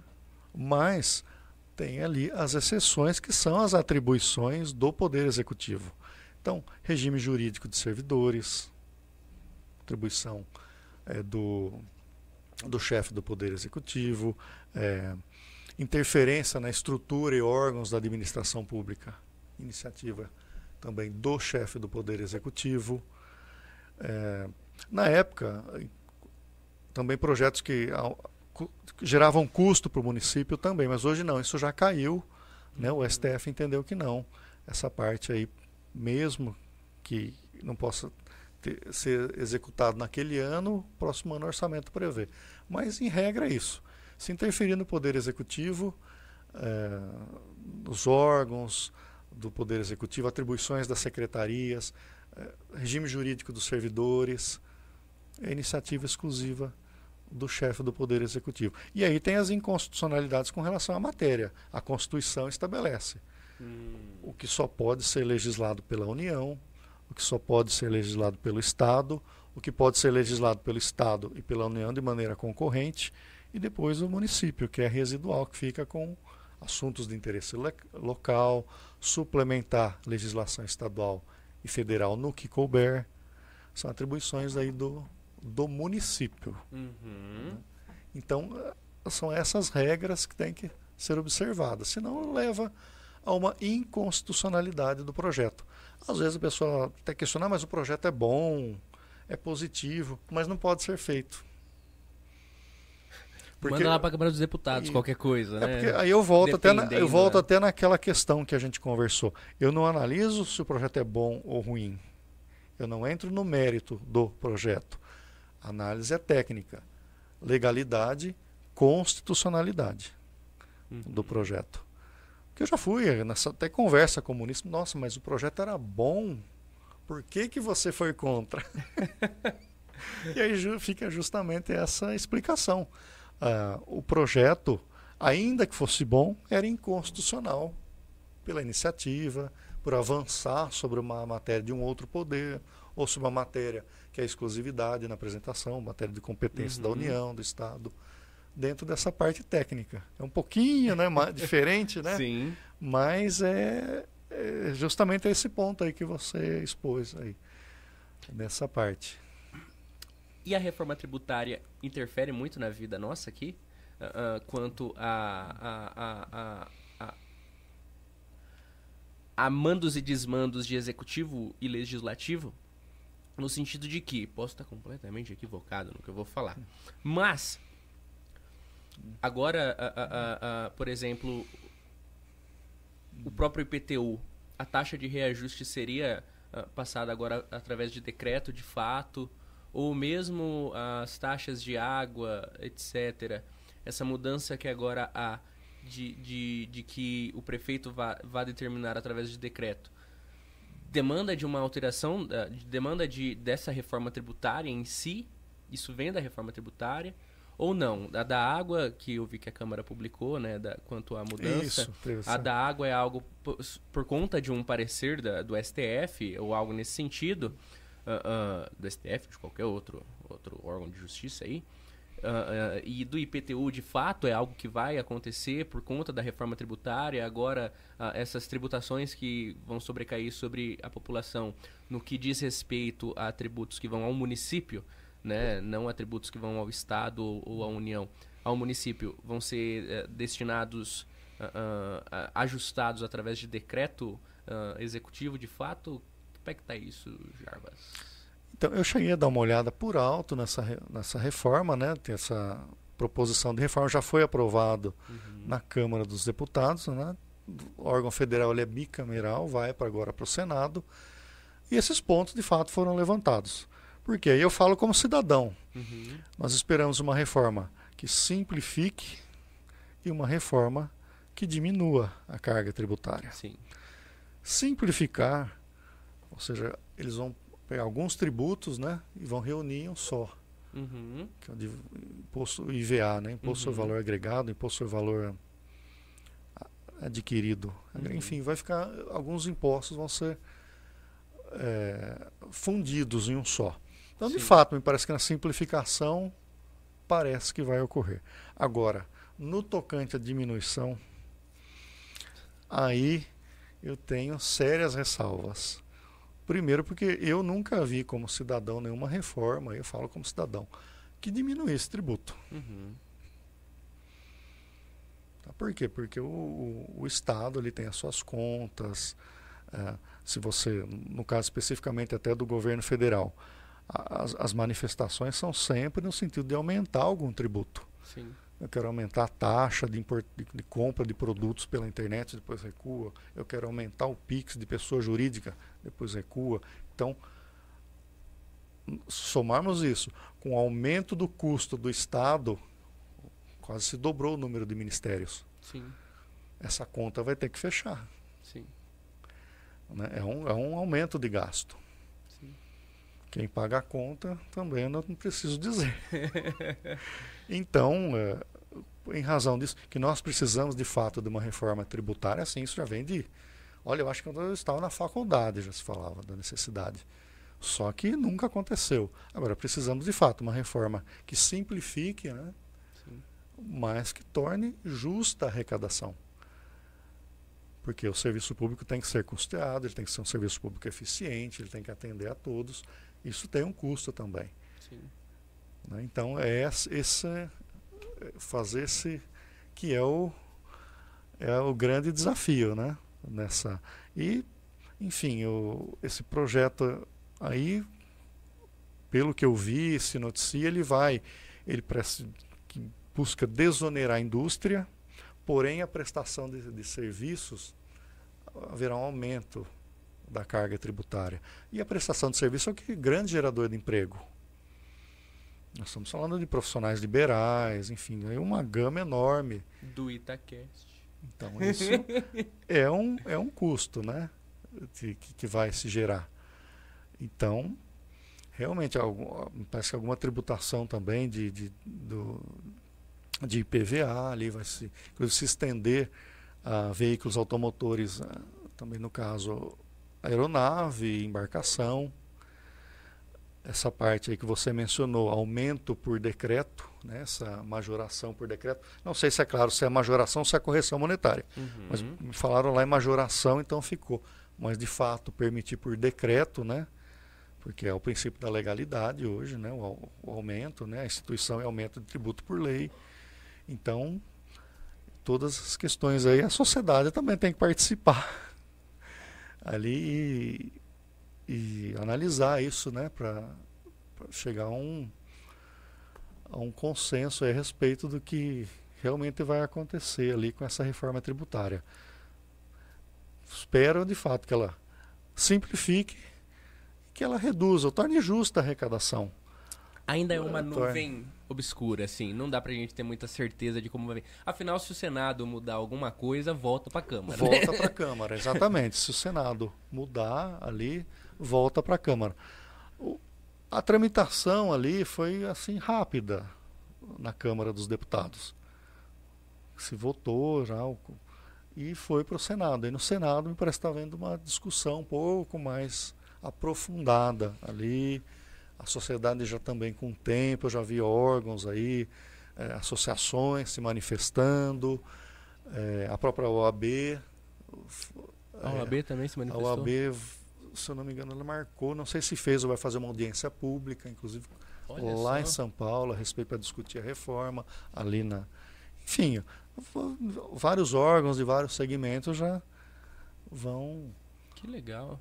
Vão analisar, se manifestar, mas a princípio é isso aí. É, parece que é um aumento na área de serviços aí, é, grande, né? Sim. Na parte tributária aí. Então. Faltou dinheiro para emenda no Senado, viu? Brincadeira. Talvez não, né? Mas a, a. E esse negócio do. Só o Pelota mandou aqui, ó. O Gustavo, vereador. É o Gustavo, Ale. Gustavo. Eu, Ele achou Ricardo de fato. Oliveira. Mas, o, o, o, o Jarbas. Uh, mas o, o, o, o Pelota, ele é do mal. Depois eu te mostro que ele me mandou aqui. Ai, ai, ai. Ele não gosta de políticos. Eita. Mas, agora sim. E o, eu vou até aqui achar, já se você me permitir, para te falar corretamente que a Câmara Municipal de Itápolis anunciou, né, que o reajuste de tarifas de água e esgoto não precisam mais de autorização da Câmara. O que, que é isso? Já houve esse, esse, esse debate na Câmara Municipal Já. aqui quanto a, a taxa e tarifa. Né? O, o prefeito queria uh, que a Câmara autorizasse ele a fazer as alterações da, da, da dos valores de água, da, da, da, do que é cobrado do mínimo, né? o valor mínimo ser aumentado, esse custo da, da, da, de água e esgoto, só que foi negado. Foi, não passou na Câmara essa uh, muito se diz muito se disse né? Uh, uh, de dar uma carta branca para o prefeito assinar. E agora? Então não, não, a votação em si não teve tanta efetividade porque agora ele está autorizado de fato quem o autorizou e embasado em quê de onde surgiu esse esse esse, esse é, essa autorização isso. a ele houve um projeto no final do ano passado que pretendia alterar a lei que, que estabelece lá as taxas do SAI, né, as cobranças, enfim, os preços do SAI. Uhum. E foi feito um projeto para se alterar justamente e permitir que o Poder Executivo pudesse aumentar o valor desses preços cobrados, vamos chamar assim de preços cobrados. A Câmara rejeitou, foi por unanimidade até ali, foi uma, uma votação, porém ah, há entendimento aí né, do, do, Poder Executivo que se, se, trataria de tarifa, né, de uma a fixação da política tarifária também é um, um ato privativo, né, um ato do chefe do Poder Executivo, essa fixação. Foi feita uma representação no Ministério Público e se ingressou com uma ação direta de inconstitucionalidade com relação a esse artigo dessa lei. O Tribunal de Justiça concedeu uma liminar e suspendeu a eficácia que esse artigo dizia, o seguinte: correção monetária pode ser feita, que a correção monetária é só aplicação de índice inflacionário, porém aumento ou não dependeria do poder legislativo, também passar pelo poder legislativo. Então, na prática, esse artigo caiu por liminar, não houve ainda o julgamento de mérito da ação, mas a liminar já suspendeu a eficácia desse dispositivo, de modo que vai de fato ficar aí a fixação das tarifas aí da, da política tarifária para o chefe do Poder Executivo. Olha só, interessante isso, não é? Um pretexto que a gente ouve muito, você está aqui já esses oito anos, já ouviu muito lá, né? Uh, uh, uh, quanto à falência do SAAI, né? Porque é a água mais barata da, da, da região, etc e tal. Então essa talvez seja a oportunidade do executivo colocar no valor que ele ache uh, uh, adequado para que seria esse o momento? Seria essa a janela, talvez? Ele poderia então fazer esse esse ajuste? É, tem um. Havia um projeto, agora esse recém tramitando na Câmara, suspenso em razão aí do recesso, Uhum. que ele varia o valor dessas, desses valores aí, dessa, dessas taxas, então. Em razão dessa liminar foi retirado. Então agora é aguardar os próximos capítulos aí para ver. Da novela Itápolis. O, Poxa O- vida, que bacana. O- esse é essa majoração que vai acontecer, né? Certamente uma majoração, não, o índice aí é que vai, que vai ficar com relação a estudo técnico Uhum. feito ali, né? Pela, provavelmente pela autarquia, vai ser repassado. Imagino que vai caminhar nesse sentido.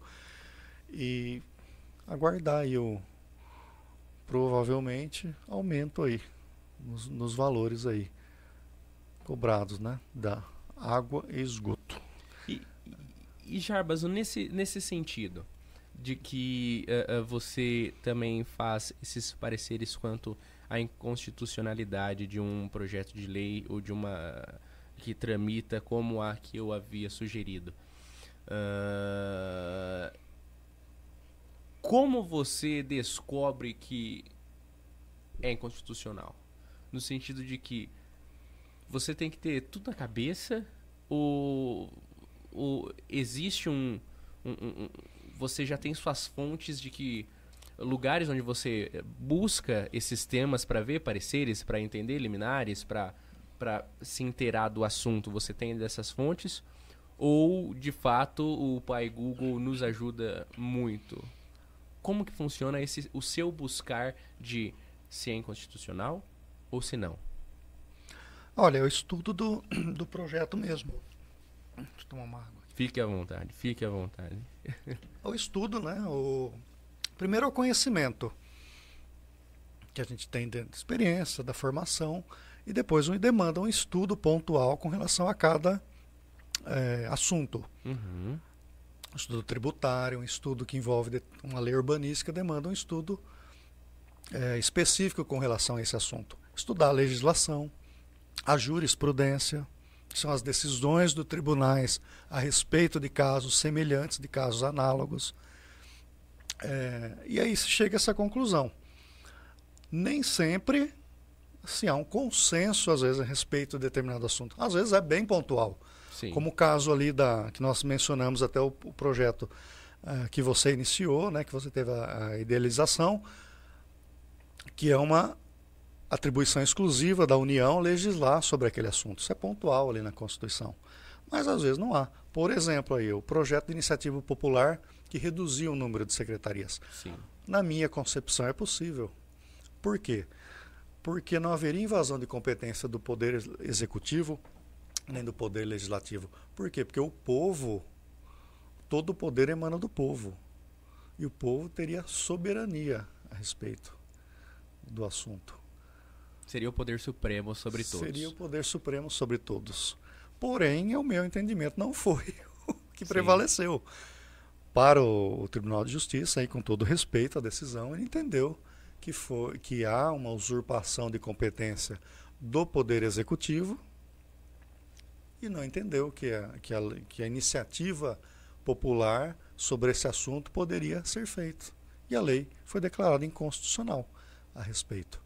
Então, realmente é, é complexo, cada assunto demanda um estudo, demanda um- uma experiência, análise de casos análogos, para se chegar a, um- a uma conclusão a, a respeito de, daquele tema. Né?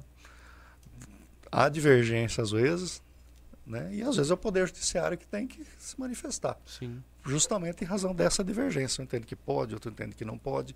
Em alguns casos eu entendo pontual, que pode ou que não pode, mas em outros o Poder Judiciário é a palavra final ali a respeito do, desse assunto.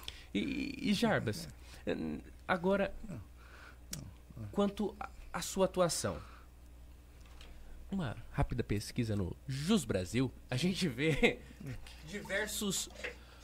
Ah, ah, não sei se seriam processos, mas vou usar esse nome que talvez fique mais claro. Diversos processos em que partes estão ali eh, no Jus Brasil, né? Aparece o nome contra outro nome. Muitos é lá. Fulano contra Câmara Municipal de Itápolis. Fulano contra presidente da Câmara de Itápolis. Fulano contra Câmara Municipal de Itápolis. Você, como advogado da Câmara, que você já uh, simplificou dessa forma uh, uh, o cargo que você ocupa, atua na Câmara também como na FEBEM e na CEAGESP, defendendo a Câmara de processos, de eventuais processos que receba. E no caso de o processado ser o presidente da Câmara, o presidente, quando processado, quanto, a, sei lá, qualquer assunto, o processo é contra, como no caso, ao Antônio Cruz ou é contra ao título presidente da Câmara, independente de quem seja o presidente. Assim como a Câmara, independente de quem são os vereadores. O processo é contra a Câmara, a, a, a, o órgão, né, a instituição em si. E quando é a presidência, também é a essa a essa a, a esse cargo em si, a esse esse poder dentro da Casa de Leis ou é contra a, o, o, a pessoa física que está ali ocupando esse cargo? Uh, uh, ou eu li tudo errado no Jus Brasil, não tem nenhum processo, não, não, eu, eu me confundi completamente. Como que funciona nessas questões, Jarbas, da sua, da sua atuação como advogado em si uh, dessa instituição, dessa, desse poder?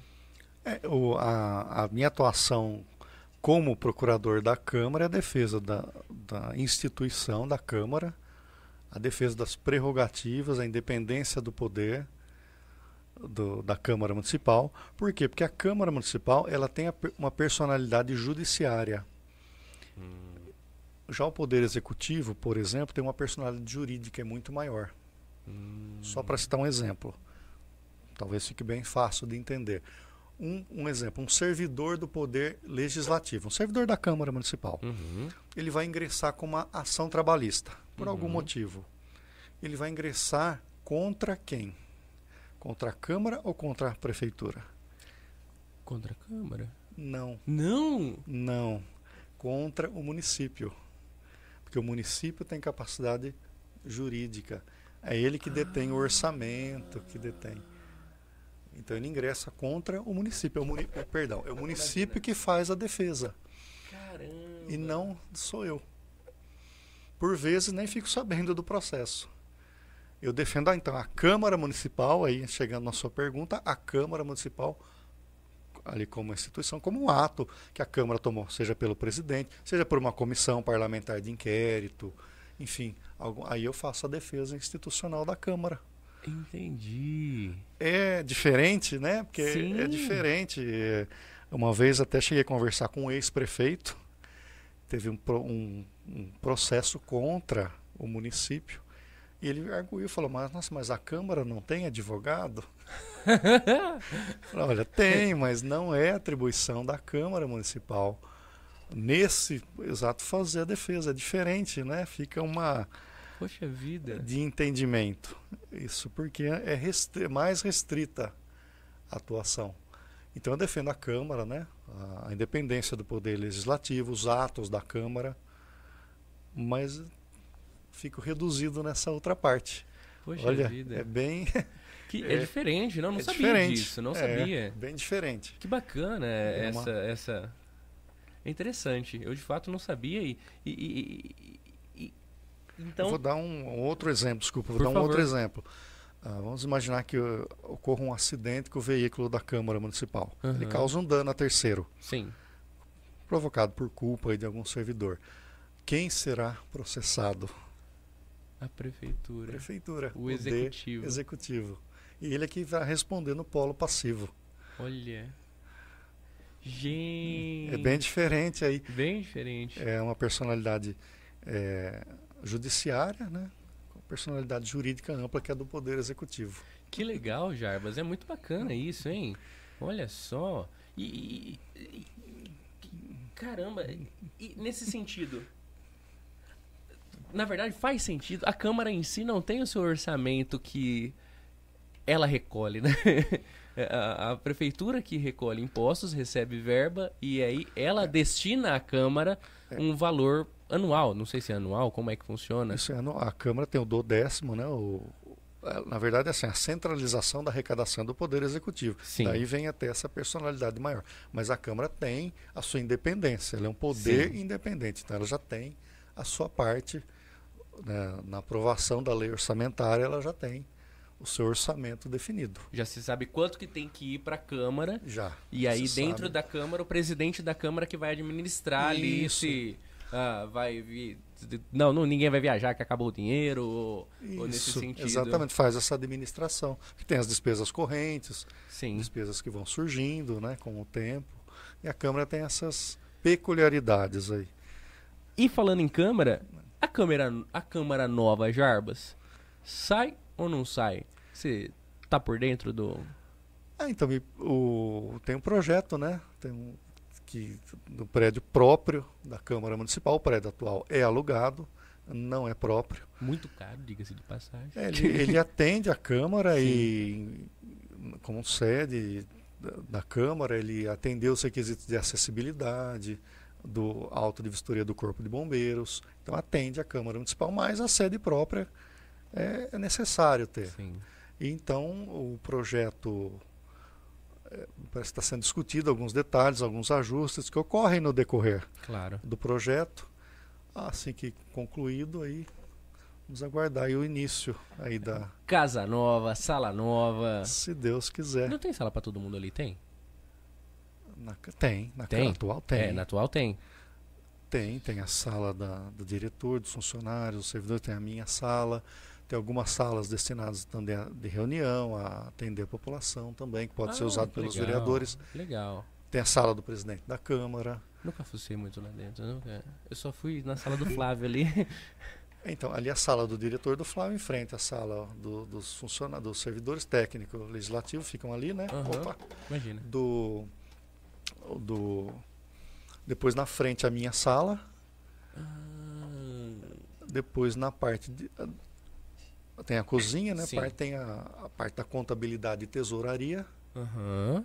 E na parte ali seguindo, na parte de baixo da Câmara, tem a sala do presidente da Câmara e o, o- a sala de, de- que os vereadores podem usar para atender a população, para.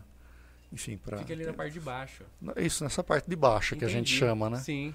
Que legal, que legal. Muito bacana isso, Jarbas. E, e- e- tá feliz de estar em Itápolis como procurador? Satisfeito? Estou feliz, satisfeito, gosto muito daqui da cidade. Moro aqui agora já há uns quatro meses Olha só. que eu moro aqui na cidade. Estou contente, né? Ficar aqui já há oito anos, né? Olha só. Já aqui, gostando demais aqui da, da cidade aqui. Que bacana, Jarbas. Pretendo continuar. Estamos felizes. Ainda não saiu o seu título de cidadão itapolitano, né? Não saiu. Aliás, Precisa sabe, sair, viu? sabe Fica a que, dica aí, viu? como eu mencionei no início, o, o meu pai não é de Iacanga, né? Aham. Ele é de Arialva e mu- mudou e passou a vida toda também em Acanga ali. E ele recebeu agora, recentemente, o título de cidadão. Ah, é? Que legal! 83 anos. Poxa vida! Pô, então ele foi uma pessoa que, mesmo depois. 83 anos, ele já tá aposentado. Já, Eh, está Foi uma aposentado. pessoa que ficou realmente na memória, né? Pra... Ele recebeu uma homenagem por ele ter sido vereador também lá na, da, da Câmara, né? Ele foi vereador, foi presidente da Câmara. Recebeu uma homenagem da ali da. Outros também, outras Aham, pessoas também lá claro. foi. E recebeu o título de, de cidadão legal. iacanguense. Aí você comentou, eu Que legal. não teve jeito de eu fazer uma correlação ainda. Ô, ô, ô, Jorge, você que comentou conosco aqui, mais ou menos na metade da nossa conversa, que você se encontrou dentro da, do setor público, né? Como, Isso. como advogado atuando dentro da, da- da- da- das repartições públicas. E como ó, ó, político? Não? Atuação na área política, não. Eu nunca tive essa vocação na- de, de atuar na, na política partidária. Né? Aham. Político partidária, não. Eu sempre atuei mesmo como servidor na área pública. Como advogado da FEBEM, advogado da CEAGESP, ali no caso, professor da fundação aqui como procurador. Boa parte da minha vida como servidor, mas política partidária, não. Nunca exerci, não sou filiado, não, não fui para essa área, não. Acabei mantendo, um, vamos dizer, um, uma independência aí, né? Nessa, nessa parte. Que é muito importante, que é, a gente pede sempre para a sociedade participar. Como você participou, é uma participação política. Sim. De certa forma, todos nós somos políticos. Sim. Na, a participação na, na, na cidade, né? Envolve um, um conhecimento da a vivência, a participação na comunidade é, de certa forma, o exercício da política. Não propriamente da política partidária, mas também da, de se viver em sociedade, né? Sim. Que legal, Jarbas. Que legal. E agora, é, é, definitiva, definitivamente com endereço fixo em Itápolis. Em Itápolis. Jarbas Franco está conosco. E Jarbas? Olha, a gente papiou duas horas, Jarbas. 10 horas agora. Opa. Deixa eu ver aqui, porque o Pelota me falou aqui, eles iam ver no Facebook. Deixa eu abrir aqui para ler comentários, Jarbas. A gente tá Vamos aqui lá. com o Nossa, Pelota, sumiu aqui pra mim, cara. Sumiu os comentários pra mim, tava os comentários até agora, que bloqueou o celular, desbloqueei e sumiu. Poxa vida, o Pelota vai me mandar aqui. Manda do YouTube também, que sumiu tudo aqui pra mim. Não sei se foi erro aqui no meu, o que foi. Mas, Jarbas, quando você chega na sua casa, em Itápolis agora, se deita na sua cama para descansar, você nunca ficou com vontade de jogar uma cadeira em nenhum vereador, nem nada disso? Porque você sabe que Itápolis que teve vereador que saiu porque saiu no soco, né? Deu cadeirada. Itápolis tem um histórico violento. Ah, é mesmo? Né? Candidato mandato passado, Nossa. você já viu talvez uma Câmara mais fervorosa na, na, nas discussões, uh, uh, no pessoal com bexiga solta, na, nas brigas, né? Agora tá muito tranquilo. Tranquilo até demais. Mas, como você. Uai. Você. Oh, obrigado. Você. Nossa, você. Você não vai gostar dos comentários. Você. Nosso amigo Val, é, Valdenir. Valdenir, Mas... nossa, um abraço aí pro Valdenir Vardão. Mas uh, você tem. Você é tranquilo? Tranquilo sou. É. Sou normalmente bem tranquilo, bem sossegado. Nunca perdeu a paciência ali então? Ah, já, algumas, algumas discussões já, já aconteceram, sim. É, mas sempre envolvendo algum projeto. Sim. Ah, algum, alguma questão particular. É normal do debate de um projeto. Mas sempre acredito eu que sempre tive uma boa relação com, o, com todos ali, com os, os vereadores. É, é, normal. Eles são representantes do povo, são Sim. líderes. Sim. E, e, é natural, às vezes, alguma divergência de ideias. Isso é natural, mas sempre acredito que sempre foi muito positiva, muito harmoniosa, muito boa essa, essa convivência. Né? É uma, uma, troca né, ali de, de, de, conhecimento, de, que a minha, que eu repito, é na área jurídica e, ali eles têm atuação política, eles estão ali voltados a resolver problemas né, da sociedade. Então, eu acredito que sim. Eu acredito que eu, eu sou bem calmo ali. Ô Jarbas, a Lilian Montais Chaga e o Valdenir oh. Chaga Filho estão nos acompanhando aqui, ó. Um o Valdenir mandou, na hora que a gente comentou do Gustavo, vereador, ele tinha comentado. O nome do vereador que o Jarbas se referiu era Gustavo Oliveira, de 2002 a 2015, que foi presidente da Câmara Municipal de Itápolis. a Lilian comentou. O importante é participar. O cidadão comum não tem obrigação de conhecer a lei. Importante é tentar participar com ideias. E o Valdenir mandou. Eliseu, o Jarbas trabalhou com o, o Xandão de Moraes. Pergunta para ele. Inclusive, são muito amigos. Sempre jantam juntos em Brasília. Olha só! Jarbas é da alta sociedade jurídica desse Nossa. Brasil. Trabalhou com ele, Jarbas, com, com o Alexandre de Moraes? Então, o, eu fiquei esse período na fundação e eu, bem no final, quando eu saí da fundação, Posteriormente, o que eu acabei indo para a CEAGESP, ele foi o, hoje ministro, né, Alexandre Uhum. de Moraes, ele foi o presidente da FEBEM. Ali, ele, ele, ele Ele é- mesmo foi presidente da FEBEM? foi presidente Olha da FEBEM. só. Se eu não, eu não me engano, ele foi de- secretário de, de Justiça, secretário de Segurança Pública. Não me recordo agora, já faz um tempinho. Mas ele ficou de 2004 a 2005, se não me falha a memória. Sim. Memória já. Mas enfim, ele ficou, ele foi presidente da FEBEM, né, na, nessa época aí da, da fundação. No, no caso aí, ele teve um fato até que, que chamou bastante atenção. Eu já tinha saído, mas meus colegas lá permaneceram né, na Sim. fundação. É, houve uma demissão em massa de servidores nesse período aí. Servidores concursados, que mais de mil. Demissão de servidores Isso concursados. concursados na, na, na fundação e depois teve o, o próprio sindicato né, ingressou com uma ação e todo mundo foi reintegrado, né?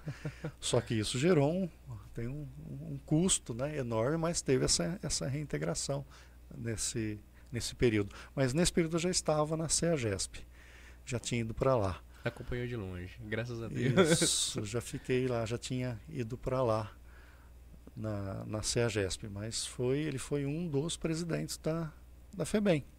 Olha só, gente. Agora eu não me recordo se de, posteriormente ele foi secretário de Segurança Pública ou secretário de Justiça ou concomitantemente, agora eu não me recordo exatamente do período, mas teve esse, ele atuou. E depois, inclusive, ele foi, né, para o do, pro nomeado, né, que foi o, o presidente Temer, né, o Michel É, o Temer, Temer que o nomeou. que nomeou ele como o ministro do Supremo Tribunal Federal. O Xandão Tucano. Sempre foi Tucano, né? Sempre no estado de São Paulo ele teve uma abertura muito grande com o governo do É, na PSDB, época né? era o Ah, ah, ele Esse- foi advogado do, de alguns membros do PSDB, do partido em si. Bacana isso. Mas não é bom falar muito o nome dele, viu, Jarbas? ai, Assim como aquela doença lá que você evitou de falar o nome, porque Nessa doença aí é melhor não esquecer. são nomes que, além de nos dar más recordações, Nossa. nos, nos, nos desmonetizam e bloqueiam vídeos. Tomei esse cuidado. Só o, Var, o, o, o Vardão que mandou o nome do, do, do Alexandre o Grande e. Mas brincadeira, não vai dar nada não, acho que não. A gente já recebeu notificação, sabia? ah, é mesmo? Da... Já da, da, da Justiça Eleitoral. Você acredita? Então, né? que. Mas tudo bem, isso acontece. Então, eu, eu acho que a manifestação do povo e a manifestação, inclusive, por podcast, no seu YouTube, é a manifestação da democracia. É, é a liberdade de expressão, Uhum. que também não se confunde com uma terra, vamos dizer, de ninguém. Sim. ela também tem eh, limitações. Uma legislação que já prevê se houver um excesso né, doloso, há já uma legislação que é usada aí cotidianamente para isso. Então, deve prevalecer sempre a liberdade de expressão. Eh, a prova aí a- são programas aí, na, a mídia, né, na, que fazem esse tipo de, de manifestação aí, que permite aí o povo se manifestar, expor o seu ponto de vista, criticar, elogiar. E eu acho que isso tem que continuar, é uma, é uma manifestação da democracia. Ah, o- esse o- os programas, né? Isso aí, a- essa manifestação em geral. Com certeza, Jarbas. Como, como diz aquela bandeira libertária, não pise em mim, não é mesmo? O Estado não pode pisar em nós, ah, nos calar ou nos cercear, a menos que falemos palavras criminosas, levantemos ah, ah, ah, aqui injúrias e, e ac- acusações levianas sim. contra outros. Aí, ainda assim, o Estado não pode nos calar. Cabe às pessoas nos processar. Isso. Exatamente, um excesso, outro. Enfim, cabe uma oportunidade às partes se explicarem, enfim. Há uma legislação já, né, que, que cuida né, desses. Mas, enfim, a liberdade de, de expressão, de manifestação do pensamento deve prevalecer. E caso. Uma democracia, que é o que tanto se fala hoje, né? Em democracia. Tão grandiosa democracia que não se limita a você escolher os seus representantes, viu? A democracia vai muito além. São muito muitos além. outros. A, a, a eleição é, é. O voto é um elemento que compõe a democracia, mas não é o não significa democracia, né? Democracia é, vai além, né? Significa Exatamente. muitos outros pontos. É uma... Conceito amplo, absoluto, né? Exato. Sem dúvida. Concordo aí. Se caso percamos o réu primário, sabemos a quem recorrer. Jarbas Franco esteve conosco aqui no Itaquest e é uma alegria, uma alegria tamanha recebê-lo. Estava tenso para, eh, confesso que fiquei nervoso. Sei que você é um homem de muito conhecimento, que você tem, tem uma vasta experiência aí uh, dentro da, da área de sua atuação. Na, na, na a sua atuação na Câmara Municipal também, eu, eu, você sabe que eu acompanho alguns trâmites da Câmara tudo mais, tento ficar o máximo por dentro possível. Quantas e quantas vezes ficamos papeando, não é Sim, mesmo? várias vezes. Sempre muito bom, opiniões. aliás. Sempre muito bom, aliás. É um, uma troca de ideias, é, entender o ponto de vista. Eu sempre aprendo muito. Eu gosto muito de, de participar e gosto muito de ouvir. Que bom, já. Eu gosto muito de ouvir. Eu gosto de ouvir outros pontos de vista, acho que a gente aprende muito. Quando eu vou, às vezes, a alguma reunião, eu gosto muito de ouvir ali a, a explanação, ponto de vista das pessoas, né? Gosto muito, assim, ó, esse, acho positivo, essa, enriquece o debate de ideias aí. Muito bom termos um procurador legislativo que pense assim e, e, e se, se posiciona dessa forma. Parabéns, Jarbas, e obrigado, viu? Obrigado por ter estado com a gente.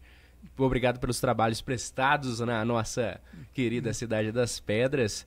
Uh, uh, uh, é muito simples dizer, ah, mas é o trabalho dele, ele recebe para isso, mas existem bons e maus colaboradores, existem bons e maus funcionários, existem bons e maus colegas de trabalho e você se demonstra um ótimo colaborador para a Câmara Municipal de Itápolis. Então, como munícipe, fico feliz em contribuir uh, em pagar o seu salário. É um salário que vale muito a pena ser pago.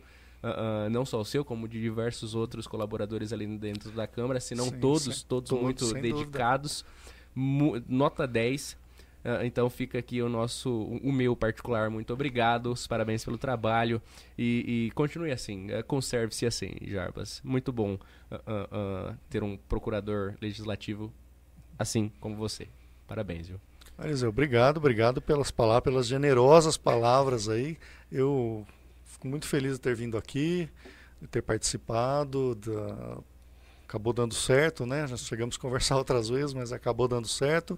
Eu agradeço muito aí a, a ter participado, respondido as perguntas, debatido algumas ideias aí e aí contribuir aí com a área pública do município de Itápolis aí do que a gente puder.